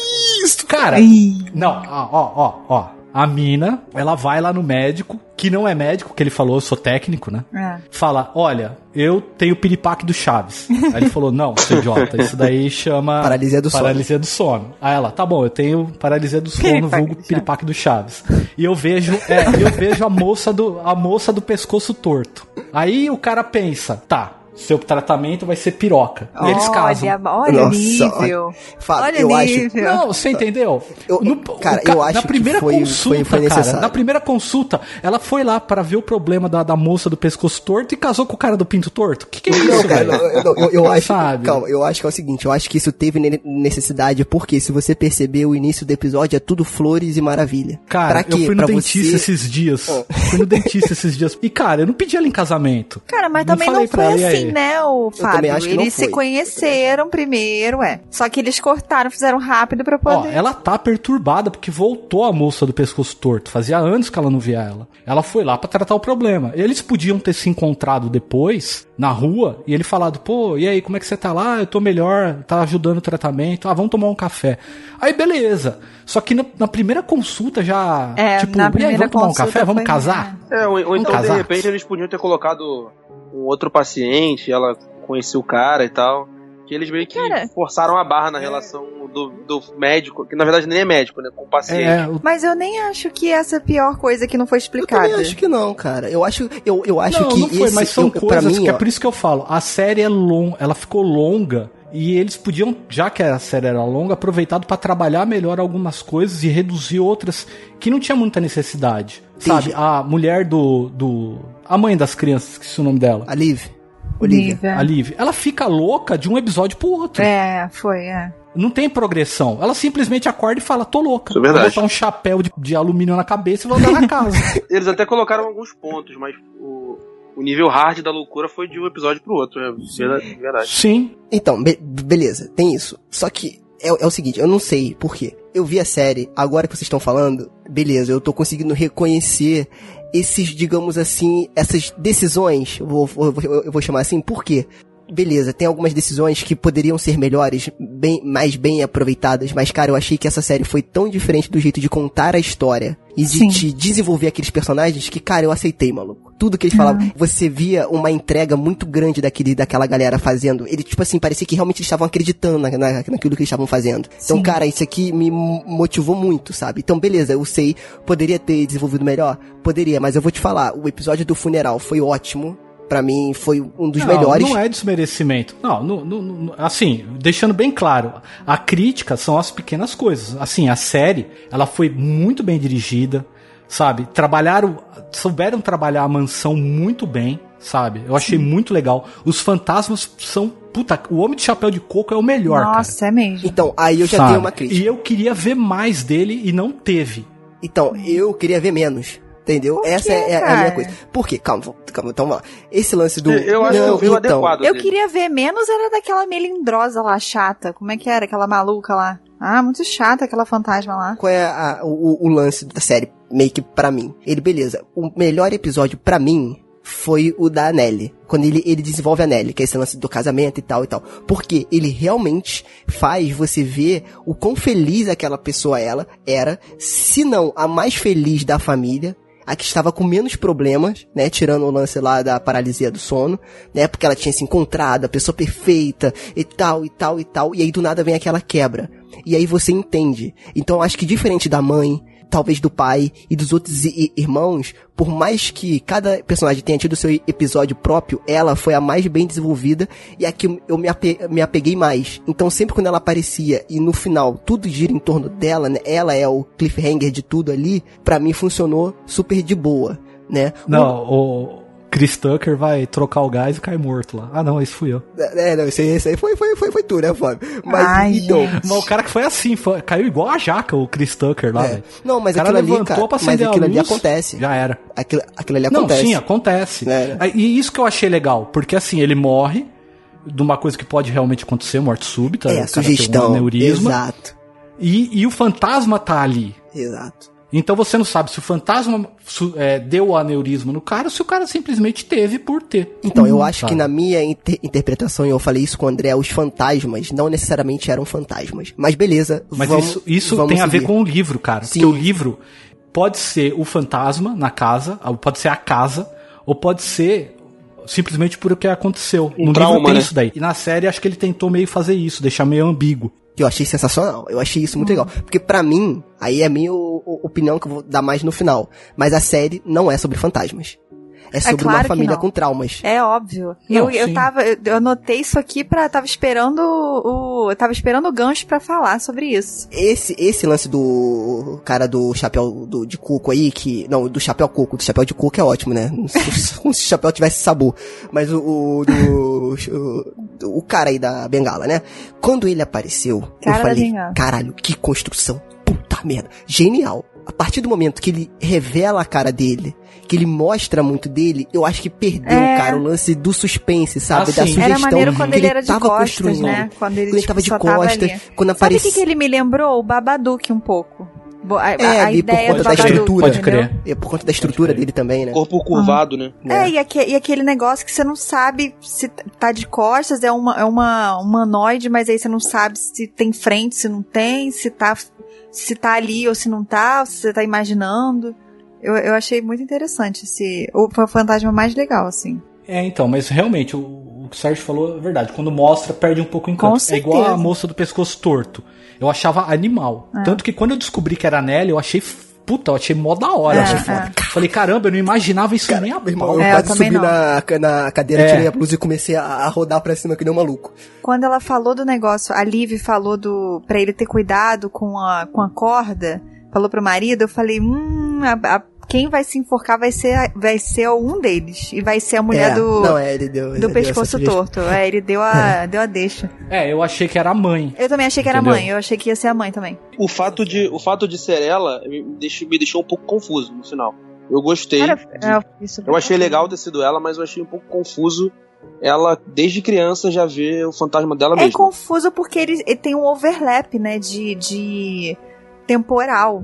Mas é só com ela. Não, acontece com outro, acontece com outro, com outro personagem, mas eu não, eu vou lembrar aqui, vão falando que eu vou lembrar quando que acontece. Acontece acho que com a, com a própria Liv também de, de ver a filha pequena e depois ela vê a filha mais velha. Ela vê a filha no naquele lugar onde a Shirley é, maqueia e prepara os corpos. Tem Sim, uma hora aham. que ela vê a, a filha ela tá livre com, com, com as crianças, mas aí ela vê o, o Luke no chão, morrendo, e vê a, a, a Nelly também. Mas, Mais mas velha. Não é quando eles não é quando eles estão no, no quarto vermelho? Não. Acho que não, cara. É quando ela tá vendo, ela tá, ela tá no, ah, é, no não, quarto. boa. É quando ela tá. Le... Ah, não, é verdade. ela verdade, vai é no isso mesmo. quarto É e aí ela tá falando, ela acha que tá falando com as crianças, mas as crianças não estão ali. Sei lá, deve ser alguma, alguma hora dessa parada. É, uhum. Então, mas como é que ela alu- alucina com eles iguaizinhos? E, e fala um pouco isso da. Fala um pouco dessa coisa do tempo na série. Até na última, no último episódio, ele fala do tempo ser como uma chuva, que, que tem várias gotas e cai ao mesmo tempo ao seu redor e que não é uma coisa linear. Tanto que eu achei interessante de uma certa. Não metalinguagem, mas uma certa. É, como se fosse uma certa metalinguagem, porque ele faz essa narrativa não, tempo, não cronológica, vai e volta o tempo todo, e dentro da própria história tem essa coisa de vai de sabe de ter encontros overlaps de de futuro e passado e presente, mostrando que o, o tempo é uma coisa relativa, entendeu? Meio uma coisa meio física quântica, meio sei lá. É, então, É. isso, me, isso me preocupou porque eu tava achando que o final ia caminhar pra um final bem bosta, sabe? Não, É. pra- eu, eu, eu, eu até cheguei a, a falar com o André que eu pensei que a casa seria tipo uma fenda no tempo. Tá Ah, é, eu falei, porra, se for isso vai ser uma merda. É, isso a gente tentando explicar o lance dela falar com ela mesma. É. Isso, isso, isso. Mas aí, cara, por isso que seria bom a Fê estar aqui, porque isso pode ser um pouco de psicologia. Essa série é uma. Tudo é sobre psicologia, né? Mas, mas eu acho que esse lance, se você perceber a mulher do pescoço torto, você não vê a face dela enquanto ele tá contando a história deles criança. Você só vai ver a face dela quando ela morre no futuro e aí ela volta, entendeu? sim. Então eu acho que é como se não a menina tivesse vendo ela. Eu acho que é como se fosse, eu não sei se eu vou conseguir explicar, mas um como um crossover de tempo ali, mas que a menina não tem, não tivesse consciência nunca que aquela que aquela ali era ela no futuro. Ou então ela já meio que ficava com essa preocupação do, do, do futuro. O que, que seria ela no futuro, ou algo do gênero. E aí no final, quando ela morre, ela confronta esse negócio. Por isso que pra mim, na verdade, nunca são fantasmas. O André já acha que tem fantasma mesmo. E eu acho que o Mike Flanagan brinca com isso. Eu acho isso muito legal, porque sempre vai ficar na sugestão, entendeu? É, será que as pessoas... mas é, que eles- novamente, é, é- mas é porque isso tem no livro, entendeu? Isso, é ótimo, Muita cara, coisa isso é ótimo. é. Só que assim, é sempre deixando aberto a determinadas interpretações, sabe? Isso, isso. A casa, a casa é a entidade, sabe? É, a é. casa ela é viva. Isso, é, é, boa. A, a Isso é um ponto. Nelly tem a ligação com a casa. É, isso aí eu tenho uma outra teoria so- sobre isso, mas pra comentar lá no primeiro episódio, que é o Steve vê um fantasma, a apresentação do fantasma da, da, da Nelly, cara, foi de irado. cair o cu da bunda. Foi, foi. Por foi quê? foda. Por quê? Cara, que, que- vamos lá. E Você não tem noção que ela morreu ainda. Sim. E aí, quando o cara acende a... Cara, eu até arrepio aqui, ó. Quando ele acende a luz e vê ela parada lá, você... você por isso que eu achei legal, Fábio, esse lance do tempo. Ele, ele te enganou, cara. Você achou que realmente era ela ali, né? Porque ela tava naquele momento difícil, ela tinha visto alguma coisa na casa. Quando o pai dela fala que ela morreu, você vê que a cena não corta pra ela. A cena não, não, não muda. Fica na cara do Steve Cara, tentando é digerir o que que tá acontecendo, porque ela tá lá atrás. E o plano que o Mike Flanagan Uhum. pega, né, dela tá lá atrás ainda, e você vendo que ela tá lá atrás, cara, aquilo ali é de se arrepiar todo. Isso Irado, é uma construção. Claro que tem o jump, o jump scare ali no final, que eu acho que é o ápice, mas aí que tá a construção do negócio. Sabe? É. De você realmente se assustar com o personagem que ele é, é como se você estivesse ouvindo isso no, no celular e você tá, você tá tentando digerir o que tá acontecendo. Porque como assim ela morreu e ela tá aqui atrás de mim? E olha como é Entendeu? diferente, como poderia ter sido construído facilmente de outro jeito. Tipo, ah, ela tinha morrido e aí pode- ele poderia entrar, acabado de receber a notícia antes de entrar em casa e ter aberto a porta e ela tá lá e, ele, e ter aquele jump scare, sabe? E, e ela vir na cara dele. Tipo, não, sabe? Como que é interessante esse jeito de contar diferente, né? Não, isso daí me ganhou no primeiro episódio pra assistir o segundo. Falei, pô, massa. E, e aí que tá, a série mexeu comigo porque, tipo, eu gostei muito do primeiro episódio, do primeiro episódio. No segundo já não gostei, sabe? Terceiro eu gostei. Foi mais o ou menos, segundo sabe? é de quem? O segundo é da oscilando. Da Shirley? O É da, segundo? é, da, é da Shirley. É um foco mais na Shirley. Só complementando um pouquinho uma coisa do, né? do primeiro, que foi super interessante, é que como ele aborda vários, vários temas que a gente vai falar, né? Que é por isso também que a gente acha que essa série é tão interessante. Eu, pelo menos, acho que é a parte mais interessante. Ele fala sobre ateísmo, sobre ceticismo, ele fala sobre drogas, ele fala sobre sexualidade, porque a Theo é, é, é lésbica, né? Então, tipo, ele fala sobre várias coisas. E aí, nessa, nessa cena da, da, da Neil, porque o da Nelly, o. Como é que é o nome do, do cara? Do, do irmão? Steve. O Steve. Ele não acredita em nada, né? Ele é aquele cara Isso. que. que É a que quebra. escreve sobre livros Uhum. e tal, e, mas ele não acredita em nada daquilo. E, e você Mas vê. é porque ele é o único que não viu nada então, na casa, exatamente. né? E aí você vê a construção, a construção do episódio toda levando ele pra, pra coisa do científico e de, de não acreditar. E de você cético. acredita nele. Você E- compra a ideia dele. E e você compra, não, realmente, ele tá ali, a família desestruturada, não sei o quê, e aí você vê a quebra na hora que o pai liga e fala, olha, sua irmã morreu, e ele, caraca, Muito bom, cara. eu vi, acabei de Muito ver, como assim, sabe? É muito bom, muito bom, muito bom. Mas aí tem uma outra inter- interpretação. Porque Ah, só um detalhe, só um detalhe. Ah, é Steven em homenagem ao Stephen King, viu? Ah, é? Ah, boa. Aí. Ah, coraçãozinho. E aquele, o quarto vermelho é Red Room por causa do iluminado. É, Boa, então, olha aí. é, sabe o que, que eu, eu, eu achei, eu achei nada a ver, mas é- eu lembrei imediatamente da porta vermelha do, do Supra- Sobrenatural, que tem a porta vermelha. Isso, é, Na tem aquela, hora eu aquela falei, identidade, caraca, né? a porta vermelha do Sobrenatural. Uma outra referência, pode ser uma viagem total. Mas quando ela encontra a caixa de com os gatinhos, Sim. e tem um, e tem um gatinho pra cada irmão, é, acontece algo parecido em Game of Thrones. Uma viagem que cada um Ih. deles encontra um lobinho, sabe? Um pra E cada um. aí, é, eu não sei porque eu não vejo Game of Thrones, então. É, eu também não. Essa cena do gato, quando o gato morre, que ela vai enterrar, eu achei massa. É. É muito bom. Que o pai, o pai tá cavando a cova, aí a menina vê a boca do gato mexer, sabe? É. Muito legal. Aí ela, o gato tá vivo, o gato tá vivo. Eu falei, meu, se eu sou o pai, eu começo a cavar mais fundo, falo, ó, adota uma outra criança, que essa daqui, eu vou enterrar aqui mesmo. Isso é bem nojento, né, cara? Cena bem nojenta também do, do bicho saindo de dentro do gato. Não, esse- esses pais, eu vou te contar, hein? Que que é isso? Ah, cara. Porque esse pai da, da década de 90, ele é o moleque do ET, né? Sim, sim. Ele é o Elliot. É, é o, E- mas ele não é o Elliot também? Eu- é, não tem alguma coisa de Elliot que ele fez? É o Ah, não Elliot, sei. é o ET. É, então é esse, esse, esse, esse. O cara viu ET quando era criança e não acredita que tem fantasma na casa, meu. Tá todo mundo falando que Ai. cara, essa casa tá macumbada.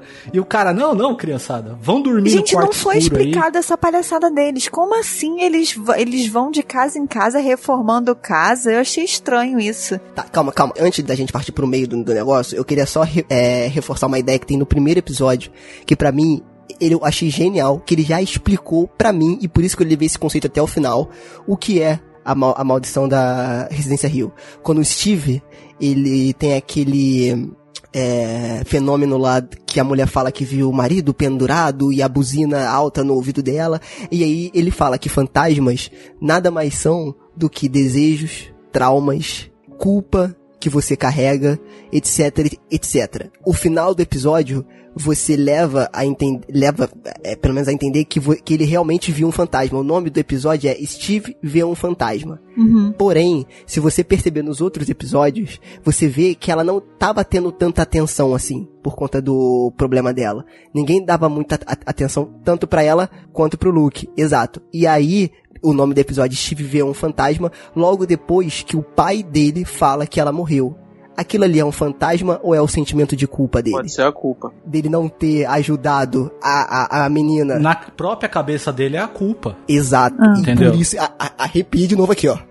Por isso que eu falo que, cara, essa série é linda. É linda cheirosa. mesmo. Pra deixar a maior dúvida, mesmo. não, não precisava então aparecer ela na frente dele gritando. Porque depois que ela some e ele olha de novo, ela aparece gritando na frente dele. É, mas ela grita, não- ela não chega a gritar, ela abre a boca, né? Sai som? Eu não É, lembro mas se a sai culpa som. te assombra. É, Barulho. sim. Ah. Mas isso aí pode ser coisa da cabeça dele, cara. A culpa te assombra. É.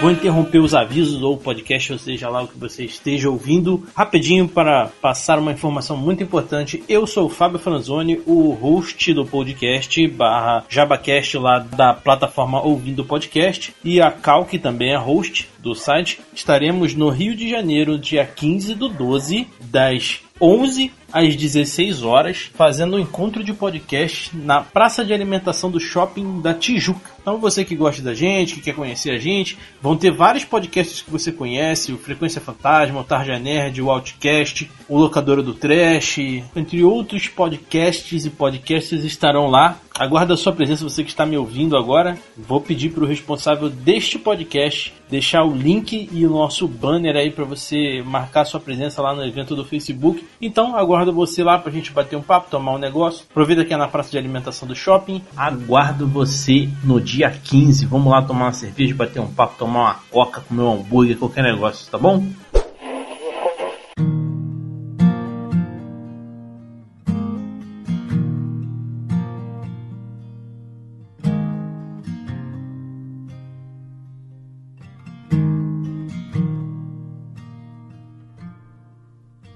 This house, she's holding secret.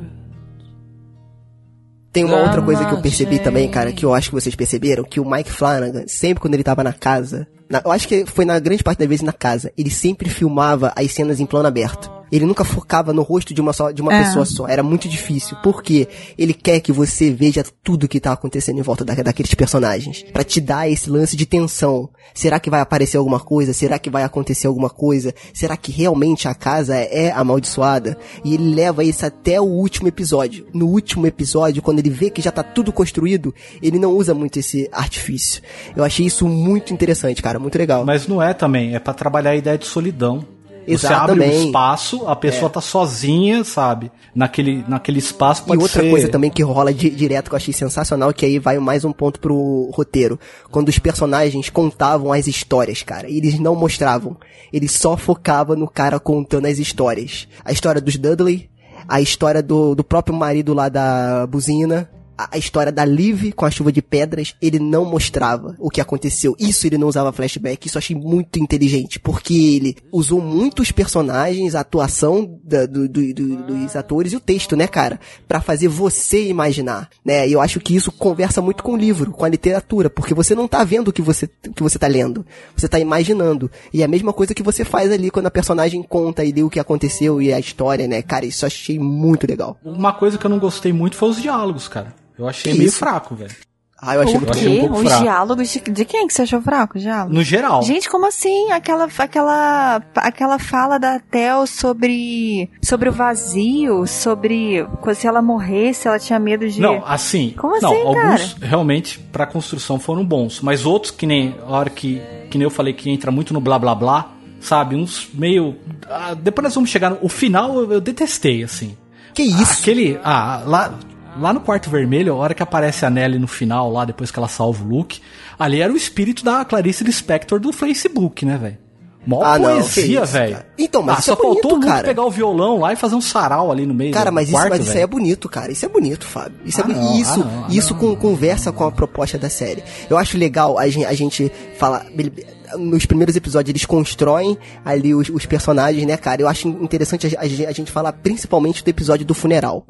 Que, cara, que episódio que você vê onde a tensão dos personagens, cara, vão lá em, vai lá em cima e você fica grudado na, na, na, na cadeira, pelo menos eu, né? Até acabar o episódio, cara, porque foi uma angústia muito grande das coisas a, a- meio que acontecendo e você não vendo ali o corte explícito, né? E a cena se meio, meio que seguindo e o pai, cara, o pai encontrando com eles e a primeira visão do pai era eles criança, cara, aquilo ali conta muito, cara. Aquilo ali conta muito do personagem. E aí a câmera vira e aí ele revê Então, realmente só que eles conta adultos, muito né? do personagem e não explica o personagem, entendeu? Mas não precisa explicar, Fábio. tipo, o cara se afastou da família pra proteger eles e não fala o porquê, só pra não falar que a mãe é louca? Cara, se você vai retratar uma família, beleza. Só que todo mundo tem, em algum caso na família, de algum parente que teve problema mental. Você não chega, visita na tua casa, você fala, pega a véia e põe no guarda-roupa pra ninguém ver que ela é louca. Sabe? Você lida com isso. E lá na série, não. Eles simplesmente, não, não vou falar que a mãe deles era louca. eu Exato, simplesmente mas vou isso- abandonar meus filhos e vou fazer sei lá o que, vou voltar a visitar o ET. Então, É, eu mas acho que essa é a pior, é uma das piores explicações, assim. O que, na verdade, o que É. falta de explicação. Acho que esse lance do pai fugir é. Mas vocês não acham que isso é, mais uma vez, é o sentimento de culpa que ele tem e justifica os filhos não gostarem do pai? E a série o- não e mostra o isso pra Luke- gente, esse é o problema. Ah, cara, mas eu acho Esse que no diálogo. Fica no- muito. no- no é que nem eu decorrer, falei, tira ele aquele blá blá blá que não precisava mostrar da Nelly casando, mostra o salto dela feliz, que ela encontrou um cara que ela amava e amava ela, e tava cuidando um do outro, e põe o pai, sei lá, fazendo o quê.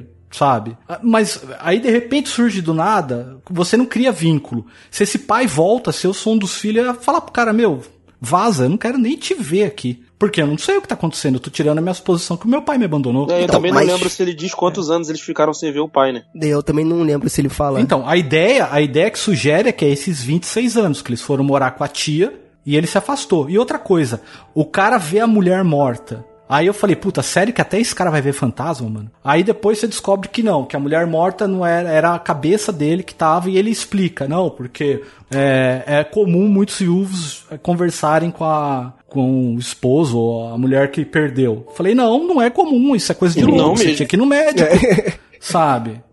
Sabe, não é comum, cara. Cara, então, eu acho que aí, eu- eu também acho que rola muito de cada um, assim. Eu aceitei de boa tudo isso. Vi, eu reconheço que poderia ser melhor, entendeu? Mas, mais uma vez, a série tem tantas outras coisas boas que isso aí você pode questionar e criticar, é super válido. Mas eu acho que sobrepõe isso, sabe, cara? Tipo assim, esse episódio do, do funeral, cara, pra mim foi o ápice que desagou ali todos os sentimentos de todos o- os irmãos depois que você construiu aquilo tudo deles. Eu acho, por isso que eu acho que o time foi perfeito, cara. Foi a metade do, da série. Exatamente a metade da série é, é- é o encontro deles com o passado, com a culpa deles, né? Por isso que é um plano sequência. Por isso que não para, porque a coisa foi acontecendo uma atrás da outra, sabe? E isso é muito bom. E outra coisa, mostra mais uma vez que os irmãos são muito desunidos, porque eles faziam isso no funeral da Nelly, cara. E ela tava lá no fundo, e ela sempre falava, ninguém presta atenção em mim. Ninguém Não, eles prestava ali atenção em enterrando mim. os sentimentos deles. E- Isso boa, daí, beleza. Fábio. Boa, Fábio. Muito bom. Só que assim, Sérgio. Ó, é uma série sobre uma casa mal assombrada. Aí você vai Não, ver, não é uma aí o cara fala, então, assombrada." calma, calma, calma, calma.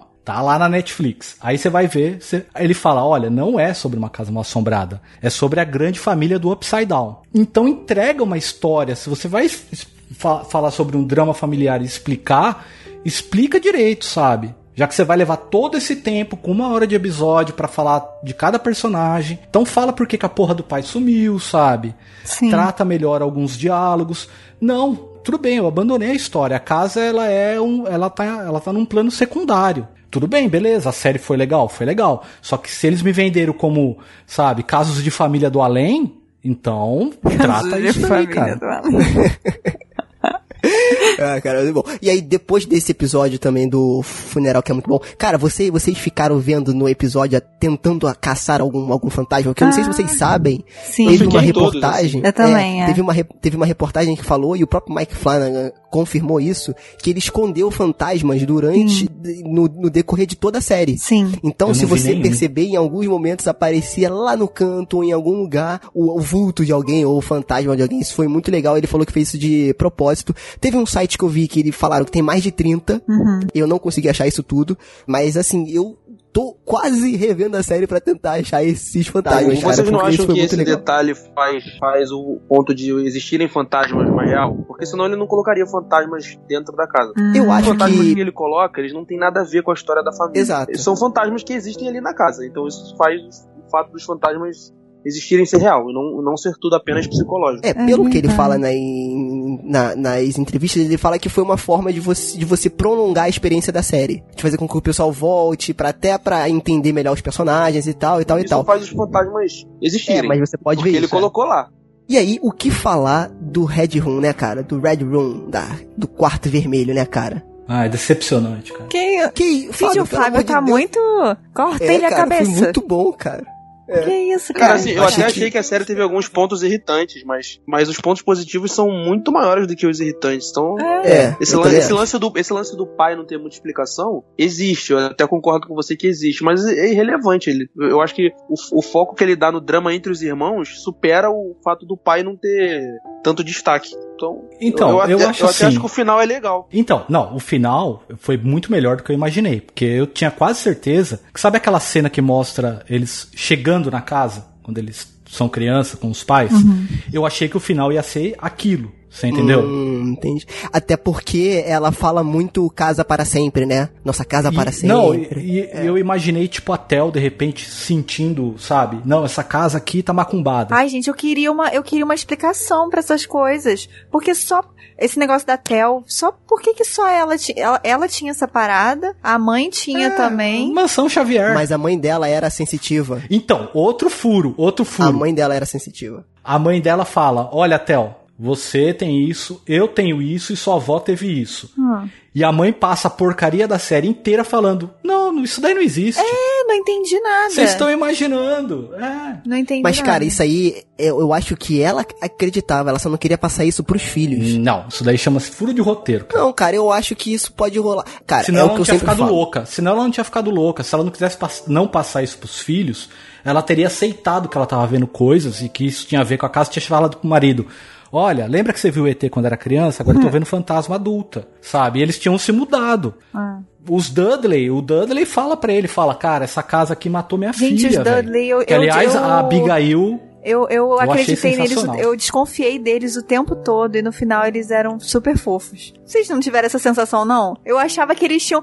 Eu achava que eles tinham culpa no cartório o tempo todo. Eu ficava, cara, agora. Eu achei que era vai ser fantasma. agora. Eu desconfiei deles, mas eu fiquei assim, cara, essa série tá tão boa, porque se eles tiverem alguma coisa a ver, vai estragar tanto a série. É, é. Que eu, que eu falei, cara, eu espero que eles não tenham nada a ver. E realmente, cara, eles eram mais umas vítimas, É. né? Do que tava acontecendo ali. Vítimas entre aspas, né? É. Então, eu achei que o Dudley, ele era o cara que tava construindo a casa quando ela foi feita a primeira É, eu vez. também achei que eles tinham alguma coisa Ah, a ver. o fantasma dele. Também achei, também achei. Quando Entendi. ele escuta arranhar na parede, que eles quebram em teu corpo, eu achei que era o Dudley, Aham. aquele Ah, cadáver lá. É, eu Boa, achei que ele boa, tava é. envolvido com, com a maldição de algum jeito. Que ele sabia, que ele tava querendo engambelar o cara, que tava querendo Então, alguma é, na hora ter verdade uma ele tem, né? armadilha. Não, mas eu achei que ele ia fazer pro mal, entendeu? E na verdade ele tava só, tipo, tentando, Tentando ajudar, né? é, fala- aí ele falou lá do negócio que a esposa dele perdeu a, a primeira filha, o primeiro filho, e que depois disso eles não voltaram mais pra. é, Tipo, começou a contar, meio que começou a abrir os olhos do cara. Foi ele que começou a abrir os olhos pro cara, né? Sim. E o plot twist de- da Abigail, Abigail. cara. Puta É. Então. merda, cara. Então, Foi da hora. esse negócio é Foi outra, é outra coisa que, que mexe, ou não, que mexe com o futuro e o passado. Não, porque se bem que ela tava, que ela tava viva quando ela aparecia, né? A gente achava que era fantasma, mas ela era, era Tava, ela de exato, verdade, era né? isso aí. É.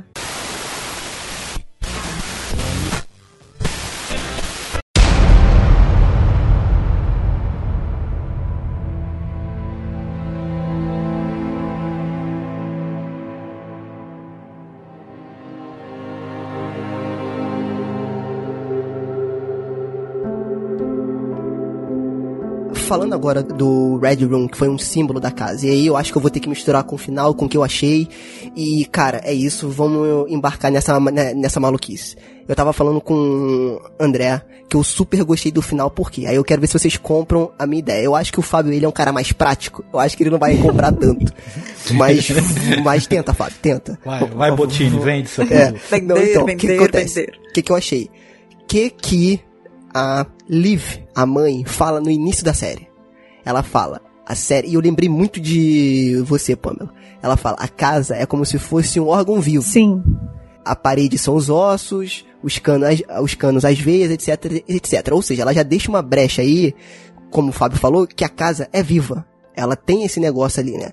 Em outro momento, não sei se é a Nery que fala ou alguém que fala que o Red Room é como se fosse O o estômago. Acho que- Como se coração fosse o lugar onde. Eu ouvi o coração também, Não, né? ele, não, ele fala. Não, não, é o estômago. É Sim. o estômago. Ele fala, é o estômago onde eles digerem, onde ali você vai digerir o seu passado, onde eles usam como, tipo, a digestão dos traumas, sabe? É uma coisa assim. Ali, por isso que ali é onde eles revisitam o passado deles. Eles acordam assim, eles estão revisitando o passado. Entendeu? Eu acho que o.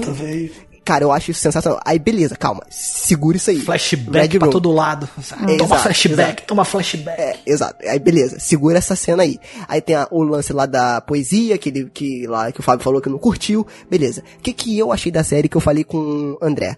Cara, pra mim, ó, vai ser uma viagem. Pra mim, a casa nada mais é do que uma pessoa com, de- com depressão.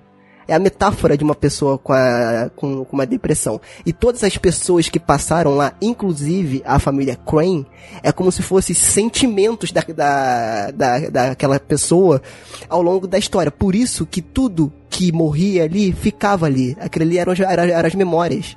Eram as lembranças daquela pessoa. Então eu comecei meio que interpretar assim, que tem algumas coisas que ele vai falando, como por exemplo, só quem via os fantasmas ali de forma expositiva era o Luke e a Tio. Eles eram o quê? Irmãos, gêmeos, como se fossem os olhos. Não, o Luke e a, daquela e a pessoa. Neil e a Nelly, que são irmãos gêmeos. e a, e a Nelly, exato. Eles são gêmeos, então eles viam, eles eram os únicos que viam os olhos da, da, daquele órgão vivo ali, né? E a, a, a Tio, ela, ela, ela, ela sentia, então ela era o tato, ela era o sentir, ela era o tocar as coisas, né? A Shirley, ela era aquele lance da coisa mais introspectiva, do sentimento mais... Então eu acho que aquilo ali, tudo, pra mim... E o Steve era o isso. cérebro. Sacanagem. O Steve era o cérebro. Pode ser o raciocínio, Ah. pode ser. É, então, tipo- então, tipo assim, aquilo ali tudo compunha um órgão vivo, que era a casa, cara. Eu quando, eu quando eu tive essa, essa, essa parada, por isso que ela sempre falou do casa para sempre. Aquilo ali é o desejo, é a felicidade. Você quer chegar no casa para sempre. Só que sua casa nunca vai ser para sempre, porque vão ter sempre resquícios de pessoas ali. Entendeu? Por isso que as pessoas que morriam ali ficavam ali. São as lembranças que ficam em você para sempre, sabe? Então, quando eu tive essa epifania quando acabou a série, mesmo que, que seja uma coisa totalmente interpretativa, né, que vai de cada um, às vezes alguém pode só é, pode até falar não, cara, essa casa simplesmente era amaldiçoada, cheia de espírito. Beleza. Mas quando eu tive essa essa epifania, eu falei, cara, essa série pra mim foi uma das melhores séries de terror que eu já vi até hoje. Séries, séries. Pela construção e pelo final dela. Eu achei muito legal ele não explicar, ele deixar aberto, sabe? E, e, cara, e eu me identifico muito porque quando ele fala que o Red Room era o lo- local principal onde as pessoas digeriam os traumas, essa coisa toda, e era também como se fosse meio que o coração do, do, do, do- do negócio. Se você for pesquisar, né, inclusive tem uma série no Prime Video que fala muito da, da Amazon, né? Que é o Netflix da Amazon. que eles falam muito, é um documentário que falam como que o seu estômago afeta o teu cérebro, o teu coração e o teu organismo como todo. Então, assim, essa ligação, pra mim, eu acho que se ele usasse o coração ia ficar muito poético demais.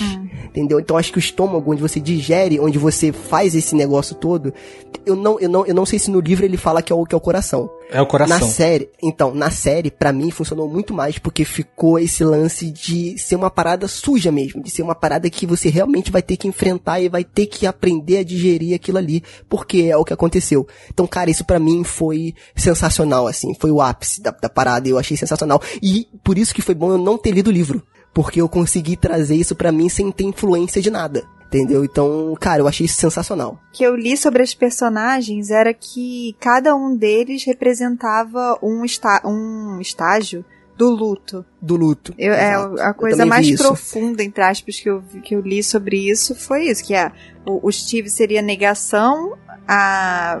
Ah, eu não entendi muito bem. Eu- tá, o Luke é depressão. Tem uns que foram meio, Forçados, meio forçado, né? Então, mas diz É. que o Mike Flanagan confirmou a informação. né? Então, isso aí, isso aí foi um Twitter de algum Um gringo aí, é. ele postou Sim. isso, e aí o pessoal começou a meio que viralizar, né? Como se fosse a explicação do negócio. Assim, cara. Não, mas eu achei que a beleza, sua teoria um fez muito mais sentido de- do, que, do que isso. Escreve isso no Twitter pra ver se o, se o Mike Flanagan confirma. Não, e, e- tipo, eu acho que, cara, ó, esse negócio, eu, eu não sei se ele tinha confirmado. Agora você tá falando que ele, que ele confirmou. Eu acho que ele não tinha que confirmar, cara. Deixa aberto. Beleza, se o cara entendeu assim, cara, sabe? É, é- é, é muito isso. Quando eu acho que você ouviu, Fábio, quando, e você, ouvinte, quando ouviu o nosso episódio do Réu de, de Janeiro, que a gente entrevistou lá a diretora Ma- Mariana Jaspe, ela, ela fala, cara, quando você faz uma obra, ela não é mais sua. É, sim. Ela é do mundo.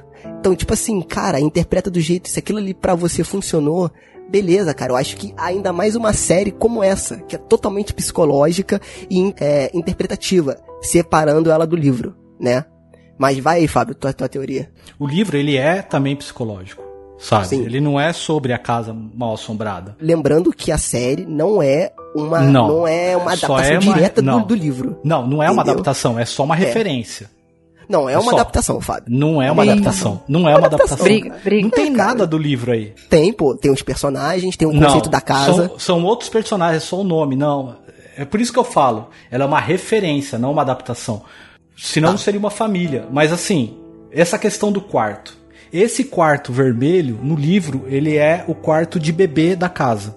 Que era onde o, o Crane tinha as filhas. Ele é o coração da casa. E a biblioteca é a mente da casa. Então a Nelly, quando ela vai pro quarto onde é o coração, que ela finaliza a, a interseção dela com a casa, e ela vai pra biblioteca e lá ela fica louca, e ela depois ela morre. Por quê? Porque aí ela se conectou direto com a casa. Ela foi no coração, lá eles é, se conectaram e depois foi. Na série, o quarto ficou um quarto misterioso o tempo inteiro. Eu tava achando que ia ser basicamente aquele 1408 do, do King, sabe? Aquela adaptação com o John Cusack. Sim. que é muito bom também, indico aí o filme. Sim, É muito eu bom achei que ia ser aquilo. Muito bom. Eu falei, vai ser uma viagem dentro da, daquele cômodo lá e vai ser massa, cara. Mas foi uma eles, viagem. Não, eles entraram lá, uma chuva de flashback chato Não é pra flashback, cacete, velho. Não é flashback, são Fábio, é pra- Aí é a, é a explicação. Alienação, é a eles explicação. são, é, são. Não, eles voltam pra mostrar que o Luke não tava saindo da casa do Steve pra comprar droga. Ele tava saindo da casa dele porque ele ia salvar a amiga. E refaz toda a cena, cara. Sabe? Isso e- toma e- tempo e deixa enjoativo, porque você já viu aquilo. Não, mas na Aí hora que você, eles puta, entram no quarto, no novo, no, cara. negócio vermelho, não é que eles começam a. Gente, como é que quando você vê. Não é miragem, não. Quando eles Não, começam a alucinar. não, ele, Cada um vê um isso. quarto diferente, né? Não, e eles alucinam, Exato, cada é. um faz. É, Então, A menina vê o quarto dos jogos, a, a outra vê uma sala onde ela ficava dançando. Como eu não tinha, vi, não tinha lido o livro até ver a série, eu achei isso daí mal feito. Agora que eu li o livro, eu entendi que o quê? A casa tava fazendo essa jogada de confundir eles, entendeu? Então eles não entravam tava confundindo, no cara, cômodo, porque a casa não é... Tá bom, vai. O Foi cômodo vai, dos vai, vai, jogos, segue aí a tua teoria. o cômodo que eles achavam que era dos jogos, na verdade eles estavam indo no cômodo vermelho. O cômodo vermelho tava mudando de lugar a todo instante pra eles, entendeu? Pra cada Não, pra, um. pra, pra um só, né? Porque cada um tinha um cômodo especial. A casa da árvore, o único cômodo Então, que e era o quarto que é a vermelho. casa da árvore. sim. Então, É, era, o- que é a que, era o quarto vermelho. vermelho. Era a Eu casa acho que essa confundindo teoria- eles. Mas Beleza. assim, eu achei mal feito porque ficou um banho de flashback voltando pra dar explicação que não precisa naquele ponto, porque você já tinha entendido, você já sabia que o Luke não tinha ido na casa pra roubar, porque ele já Mas tinha eu acho que esse não é o salvar. ponto principal, cara. Eu acho que o ponto principal é explicar o quarto. Cara, é o desfecho, é o ponto ali. principal, é o desfecho da série, velho. Aí, o que acontece? O cara ejeta veneno de rato na veia e a menina salva ele, beleza. Porque o pai, voltando, o- aquele incompetente do pai deles, o cara abre um talho na mão na, naquele ventilador e o cara depois vai mexer com veneno de rato, velho. Sabe? É o cara pedindo Ah, pra Fábio, morrer, mas aí, porra. Ali de não, Deus. ali, sério mesmo, cara. O ET Bilu tinha que ter levado esse moleque quando ele era criança, velho. Ele não presta pra ser pai. Mas Não, calma. beleza. Aí a Nelly volta e, cara, ela fica cinco minutos numa chatice querendo bancar a poetisa pra explicar o amor da família. Cara, a família tá quebrada. Você entendeu? É uma família você passou 10 episódios com uma família totalmente quebrada, desconstruindo os personagens, pra no final você vir com poesia melosa, com sarau pra dizer que, ah, beleza, vamos dar a mão e vamos todo mundo pro arco-íris, sabe? Sei lá, cara, eu achei estranho. Eu achei que não precisava ser desse jeito, cara. Eles poderiam ter, na- ao salvar o Luke, ali já ter selado o, o amor deles entre irmãos e o que, que eles fazem um pra defender o outro. Eu acho que o pai podia chegar e falar, Luke, eu sou seu pai. Não, não, brincadeira. Eu acho que, beleza, funcionou. Pra, pra mim, fun- funcionou. Porque eu, eu acho que falta no seu coração, Fábio, um Red Room. Entendeu? Eu acho que falta um Red Room aí. Você tá muito duro com a Falta um série. Eu estômago? acho que. É, falta um estômago. é verdade. Eu acho que assim, beleza, concordo que ele ter explicado o lance lá das drogas, ele ter voltado muito. Eu acho que ele não precisava ter voltado muito. Não, e outra, Beleza, estragou ele o homem do chapéu consumir. coco lá, cara, que o cara fica aparecendo três vezes na rua pro Luke, sabe? É, então. É, mas esse É, é já voltou traficante, o cara era traficante, porque não explicou o homem do chapéu coco. Pô, Não, cara, então. Não, era um cara, é culpa. dele. Fábio, é culpa. É Também não é explicou trauma. aquele. Ah, não explicou. Aquele daquela vez que ele desceu lá na. na- Desceu lá no, no porão, que a, que a, a irmã dele desceu ele naquela, naquele monta-carga e veio o bicho andando, Sim, sim, arrastando. aham. É- é- Era o cara do chapéu coco, não era? Ou não? Não. Não era o cara não. que, ficou preso na eu acho que parede não. atrás? Eu acho que era, o- era o cara que ficou preso na parede. Mas eu acho que não é o mesmo do chapéu coco, não. Eu acho que não. Mas eu quero saber de você, André. E você, Pamela. O que, que vocês acham? Hum. Qual é a, sua- a interpretação Ah, é de sacanagem. vocês Tu veio aí com, desta a, com, casa a amaldiçoada? filo- com um livro de filosofia aí sinistra e agora jogou a bola pra gente? Não, sei. pô. Não, pô. Mas, mas cada um tem... Por exemplo, o Fábio tem a parada mais lógica. Entendeu? A, a minha interpretação eu, eu- é, é a que eu mais gosto, não é a psicológica, é a, a espiritual. A de que a casa Sim. realmente é amaldiçoada e que ela quer cada vez mais pessoas morrendo lá dentro. Porque, um- uma explicação, a mãe, por mais que ela fosse maluca, não tem motivo de por que ela iria atormentar os filhos. Tanto é que o espírito da mãe aparece na casa tentando pegar a Tio e o espírito da mãe aparece na cara do.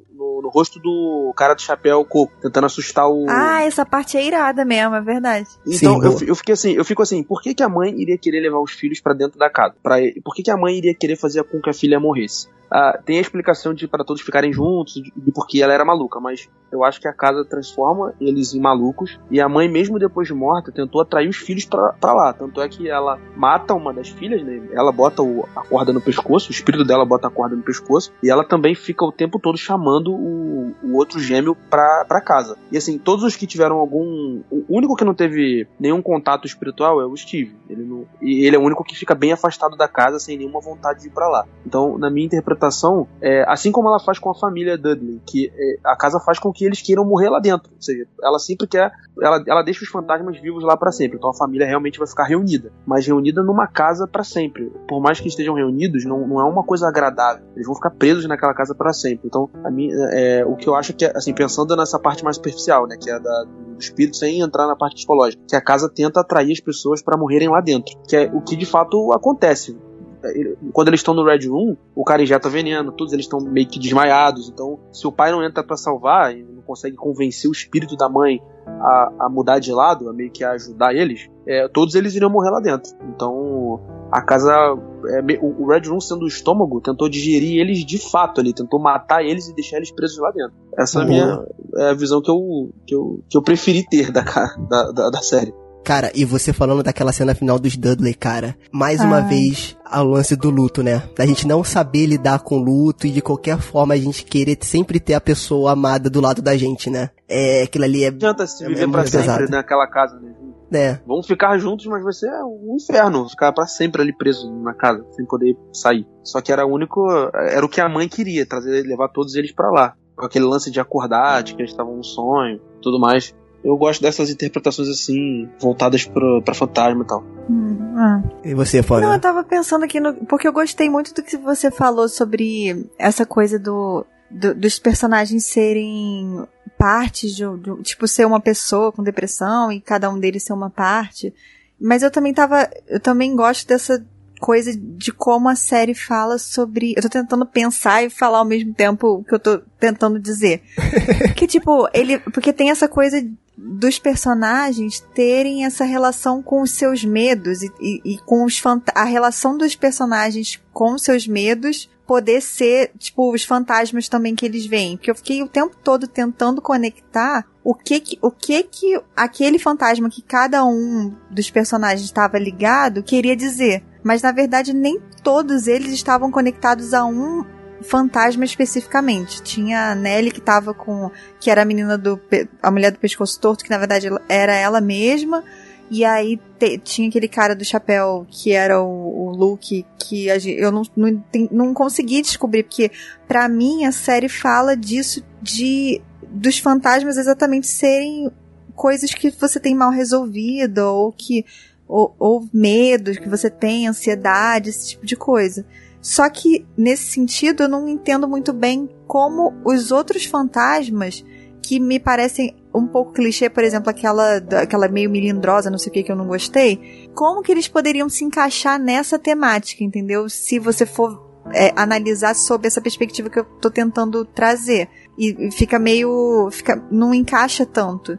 Então acho que por uma parte pode ser interpretado como isso, dos fantasmas serem os próprios medos das pessoas e tal, mas por outra fica meio solto, né? E eu lembro que ele é, foi falado também em algum momento na série que como é que eles falaram que nós so que eles falam muito sobre a morte, isso é muito interessante, de como a morte deve ser introduzida introduzida como uma coisa natural, né? A gente já falou disso aqui em alguns episódios, como a gente tem medo da morte.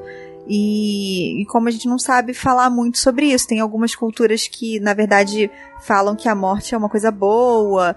Sei lá, os vikings falam que você vai ser recebido por, com festa, com pompa e não sei o quê. E, e aí eles também falam que na, na série que, a, que as pessoas quando morrem, elas viram história. E, a, e aí tem a ver também com essa coisa é dos bom. fantasmas que na verdade são história, né? Que Eu não, não tenho uma conclusão, eu só tô divagando. É, mas não, mas é exatamente isso é muito bom, cara. Isso é muito bom porque é, é, e, e, mostra como que o trauma da casa foi com eles pelo resto da vida, né? Tanto que a Shirley virou dona de uma funerária. É, exatamente. Né? Então, e isso mostra, constrói na série, ela não quer aceitar. Uhum. Ela não sabe tanto que ela faz questão de exumar o corpo da irmã, né? Sim. né? Por, como se, tipo assim, cara, eu não consegui te ajudar, mas agora eu quero te deixar a coisa mais perfeita que eu foi o que eu não consegui fazer durante a minha uhum. vida. Então, acho que isso é a mágica. Ao mesmo tempo que você se apega com os personagens e entende, uhum né? Ele ainda fica com essa pulga atrás da orelha da casa então, realmente ser você amaldiçoada, não acha né? que que justamente pra costurar esse, é, essa relação deles, o final não tinha que ser um pouquinho melhor, não? Eu cara? achei, o fi- eu achei o não, final eu muito achei confuso. perfeito. Então, Nossa aí é Senhora. a interpretação. Não, eu achei eu achei chato pra, só, pra achei. Pamela. muito- Confuso assim. Eu achei confuso. Os flashbacks me irritou, sabe? Eu- eu- sabe o que me irritou muito? Aquela fantasma. Que que aquela fantasma tinha tanta fala, gente? Que que... Por que, que ela tinha que falar a moça, tanto? né? é? Então, eu, eu acho que ela, é, esses fantasmas, eu acho que é o seguinte: o homem do chapéu coco é o Craig, lá, o dono da casa, Ah, da, da, da família original que construiu. sim, ah.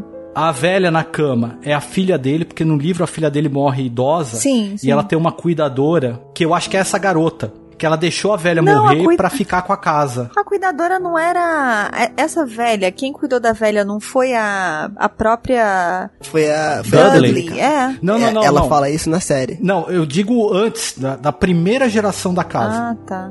Que a casa, ela, ela tem 90 anos, e aí fala que Não, ela vai então. ter mais 90, né? É, mas aquela fantasma que a Pamela falou, ela era a esposa de um dos Crane. É. Lembra? Ele fala isso. Ela, ela- ela não era cuidadora. Aquela moça É, de... É, que fica maluca que perde que é o que fica neném. Tem alguma coisa de neném, não tem? Será Exato. que o negócio dela Isso, pegar o isso. neném da outra é porque É, ela quer ter um neném? realmente, isso aí não explicou muito bem. É, tem isso também. é. Isso Cara, aí eu acho come- que, ela começou pensando a ter agora, uma ela não explicou muito bem. do essa. nada, falando pra Pra mim caraca. era essa principal que a Pamela tá falando agora que não gostou. É, Que Eu era- também, pensando agora, ela ficou aparece, ela solta, aparece né? no final como se fosse um vilão. Não faz sentido, Isso. não precisava de um vilão. exatamente, não precisa É. de um vilão. Eu acho que o vilão poderia ser eles Exatamente. mesmos, né? No máximo Eles a mãe. foram a série inteira, No né? máximo a Um mãe, eu vilão do achava outro. que a mãe. Boa, e boa, eu ficava Fábio. também confusa. com a- eu- Então, por isso que eu fiquei confusa. Dessa coisa da mãe, ao mesmo tempo, eu achava. Eu, eu comecei com uma teoria de que a, a- quando a, a mãe, a Liv, tava falando no pensamento do cara, ela tava com vestido azul. E quando ela depois começou a meio ficar doida e querer que o cara se matasse, não sei o que, ela acho que ela tava com vestido vermelho, alguma coisa assim. E eu fiquei, cara, será que tem duas Lives? E uma Liv é a da casa que tá querendo puxar eles pra baixo, tipo, matar e. pra- sabe? E, e- não é a Liv de verdade. E a outra que fala com ele no pensamento é o realmente o espírito bom da Liv e tal. Por isso que eu fiquei confusa, mas aí no fim, quando, quando ele, ele na verdade se sacrifica e aí fica com ela e ela tá com o vestido vermelho, porque eu falei, não, se acontecer alguma coisa, ele vai ter que ficar com ela com. com entendeu? Como se eu tô falando do vestido vermelho e vestido azul só pra. Tipo, a do bem, sabe? A do vestido azul. É, Ele, Só ele que meio que apresentou dois fantasmas da mãe, né? Não é? Não são duas perspectivas, são, são duas perspectivas completamente diferentes. A que tá com, com o cara sozinho, ela é toda é, paciente, ela é boa, fala, não, dá um tempo pra ele, não sei o quê. E aí a que tá na casa começa, tipo, não, deixa eles virem pra mim, eles têm que voltar, volta pra casa, pra todo mundo ficar junto, não sei o quê. Achei isso meio esquisito. É, como eu fui, eu já tava já imerso naquela interpretação da mansão como uma pessoa e a metáfora dessa maluquice toda, é, eu, para mim, todas aquelas pessoas eram consciências, eram memórias que influenciavam outras memórias. Então, assim, eu comprei dessa forma, mas o que você falou agora, vocês falando agora, tem mais lógica. Não é que tem mais lógica, mas eu entendo, porque re- realmente ficou meio solto. Se você for, for ver, por exemplo, pela lógica do Fábio e do André, que foram mais lógicas ali no lance dos espíritos e dos fantasmas, né?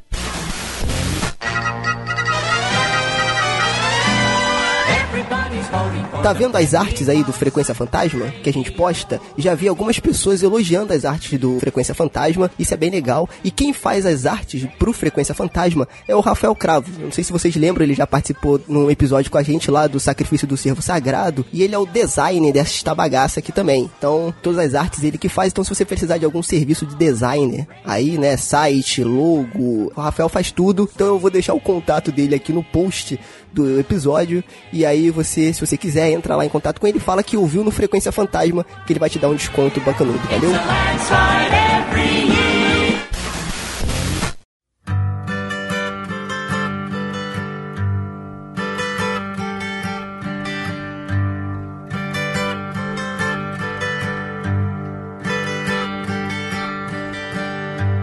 Let us go where the wild things grow. Let us go where time runs slow. E pra encerrar essa conversa aqui, né? Porque senão a gente vai ficar uma semana falando É, eu, eu queria saber de vocês com qual dos irmãos vocês mais se identificam. Ou com os pais, não sei, né? Eu gostei mais da Nelly. Eu achei ela tão Comigo é fofinha. fácil. Eu gosto da Nelly. E vocês aí? André, Fábio? Tem um ponto que eu me identifico com o Steve, que é o lance de tentar ganhar um dinheiro com a situação. Cara, isso foi. Gente, a gente nem falou sobre isso. E aí? Co-. Sinistro, né? Essa parada dele? De expor todo mundo assim, geral. Porque ele não, ele não acreditava, né? Então, pra ele. Cara, mas não é a Então- história só dele, é a história da- de várias outras Exato, pessoas. é. Da morte da mãe dele, né? Todo mundo aceitou Não, o dinheiro. Só quem não aceitou Não, foi a a. Shirley não aceitou. Mas o marido aceita por ela. Mas aí Então, ele não é ela. Ela é ela, ele é ele. É verdade. Só a Theo assim, aceitou, é- na verdade. A Nelly não aceitou, não. Nem o Luke. Ninguém recebeu dinheiro. Só, só a Theo que aceitou pra fazer o PhD dela, o a pós, sei lá, PhD. Não. É, o, o que eu mais me identifico, cara, é o Steve, por incrível que pareça. Ah, lá. é, porque eu sou muito legal, eu não, não acho que eu não seria o Steve, mas não é porque eu acho que ele tem essa, essa parada de não querer acreditar. E eu acho que se eu pre Ô, presenciasse. Sérgio, como é que você é o Steve se você acabou de falar que você tomou um maior susto no trabalho, cara? É. Não, então, mas aí depois que acontece o que, que eu falei, não, foi a geladeira que instalou. Então eu vou sempre tentar. Depois não você tomou água com açúcar, né? É, sério, não, é sério, porque sempre eu acho que não é, por enquanto. Então, tipo assim, sempre quando ac- acontece alguma coisa, eu sempre tento ficar com o pé no chão. Então acho que eu me identifico um pouco com o Steve. Porém, eu também me identifico um pouco com é, a Shirley. Por quê? Eu acho que essa questão de não saber lidar com o luto é muito forte. E esse negócio da morte e tal. E a última vez que eu passei por isso eu era muito criança. Então eu não tenho essa noção tão clara na minha mente. É. Então eu tenho um medo Eu disso. tam- eu também. Sabe? Eu tenho um pouco de receio.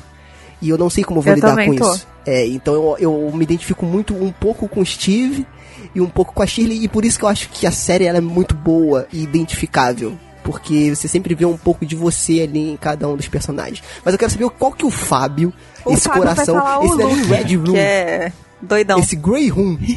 Eu, eu ia que falar você o se identifica mais, Claro que ia eu falar o realmente falar o Luke. Mas não por ser doidão. é porque eu faço minhas merdas, mas eu sou um cara legal, entendeu? Oh. O Luke ele faz um monte de merda, mas ele é um cara legal, ele tem bom coração. Sim, Eu sim. dou minhas pisadas de bola, mas eu tenho bom coração. Oh, que fofo. Aí, vocês querem falar mais alguma coisa, cara? Acrescentar mais alguma coisa? Sim, até o sacaneava a, a misticinha da boate, hein? Pois é, né? Ah, Pisou Não, nela, ela- aquela ela mina era sadomasoquista, velho. Aquela mina ia visitar ela de roupa de couro, velho. não, eu acho que ela usava ela ali meio que só por, por prazer mesmo, pra tentar esquecer, né? Aquela maluquice toda. né? Ô, gente, mas essa parada, sabe o que eu fiquei pensando? Essa parada do. dela ter o superpoder, X-Men, era só na mão? É, Não. Isso aí, Não. abafa, então, Pamela, não era abafa. Ué, gente, mas não é verdade, senão. Como é que pode um negócio desse? Não, porque eu acho que quando ela deitou naquele sofá lá do Smile. Não, Né, mas ela tirou homem a de- luva, ela tirou a luva e encostou a mão no sofá. Ah, Uhum. pode ser. Eu acho que era só É na só a mão, mão, Não, gente. mas pode ser. Eu não sei se é na mão. Acho que é o É, não, toque. era só na mão. Não, porque teve um monte de parte que ela encostou lá e, tipo, abraçava. É, é verdade, Se não, verdade. a hora que ela tinha É verdade, beijado verdade. a mina da boate lá, velho, ela tinha. Não tinha pegado só herpes, tinha pegado um monte Ai, de meu coisa. Deus. E assim, não, não necessariamente o poder dela, né, entre aspas, funciona só com pessoas, porque ela encosta naquela caixa lá e sabe que tem um vinho dentro. É, funciona com, crer. objetos também. É. Não, e, na, e naquela parte também que ela, que ela volta na, na casa da Nelly, né? E a Nelly pede pra ela encostar no chão. Aquilo ali é muito É. pesado, cara. Aquilo ali é brabo, cara. Tem uma cena que eu gostei muito, que é, é no mesmo. É porque o episódio da, do, do funeral chama muita atenção o funeral, mas ao mesmo tempo tá rolando a tempestade. E Sim. é a cena da, da tempestade no passado. Da mãe. A menininha some. Eu não lembro se é no mesmo episódio, é no mesmo. né? Muito A bom, menininha- André. É, É. no mesmo. A menininha some e eles ficam procurando e no meio da, da busca a mãe meio que surta, começa a desaparecer, o cara fica andando atrás dela e, e é uma cena também assim bem longa, sem cortes e tal. É, estoura os vidros, ele fica atrás, ela some, acontecem várias coisas nessa cena. Eu achei essa cena muito boa. É uma das mais marcantes pra mim assim do- dos 10 episódios. Não, e, e meio que tecnicamente, quando ela vai fazer o, o corte, porque ele tem. Quando ele sai lá do funeral e entra na, na, na casa, né? Que não parece ter um corte, mas tem um corte ali. parece ter um plano sequência, né? Que a cena continua. Cara, aquilo ali é sensacional, cara. Tecnicamente, esse episódio é sensacional. Mas Ah, agora nesse episódio também tem uma situação que não faz sentido nenhum, que não precisava, que é a Tel beijando o marido da, da Mas Shirley. ela não beijou ele, gente. Não aparece ela Mas ela beijando. não beijou, ela ela, ela tava. Que foi a- a- o diálogo mais profundo da série que eu achei maravilhoso, do negócio do vazio, que ela não conseguia sentir nada. Não teve uma coisa assim? Que ela. É. Caralho, isso Foi foi, irada foi essa cena. cara. Eu não lembro por que É. que ela falou isso, que ela não conseguia sentir nada. Em que circunstância Porque que ela foi tinha perdido, ela tinha perdido a, a- o poder dela. Não, ela, calma, ela não tinha perdido o poder, Fábio. Ela falou que depois que ela encostou na Nelly morta, Ah, é, foi, é, foi, ela foi não isso conseguiu mesmo. sentir mais isso. nada. Foi. Ela fala que ela tava tocando e não tava mais sentindo. Sim, mas não é um poder, né, Fábio? Pô, é um. É um poder, velho. Você toca nos outros e Ela sente. encostou na irmã e sentiu o vazio, foi isso, sentiu o vazio e aí ela É, não bizarro, conseguia é. sentir mais nada, tipo, de, de sentir mais nada mesmo, assim, não conseguia. Ela tentou beijar o marido da irmã Sim. pra ver se Não. sentia alguma coisa. Não faz sentido. Não, mas aí Não, ela depois tava quando a, exatamente, quando a luz voltou, alguma E coisa bêbada, assim, ela tava bêbada e ela conseguiu pegar em alguém, segurar em alguém e sentir alguma coisa. E aí como ela sentiu alguma coisa, como uma pessoa que tá se afogando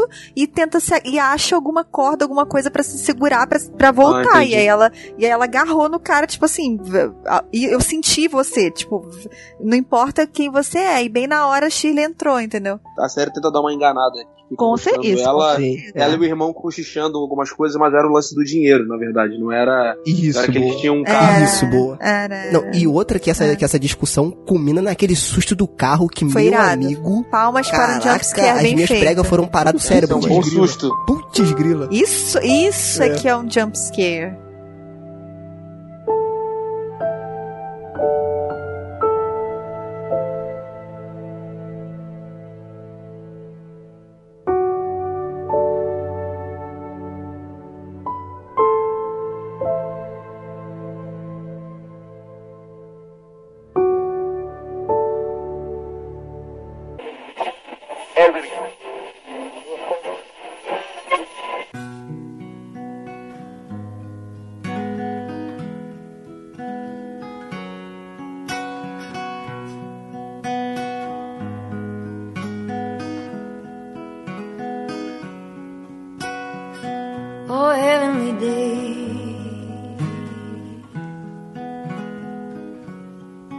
All the clouds blew away.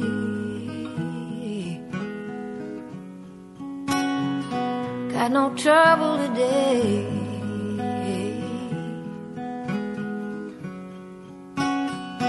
With anyone.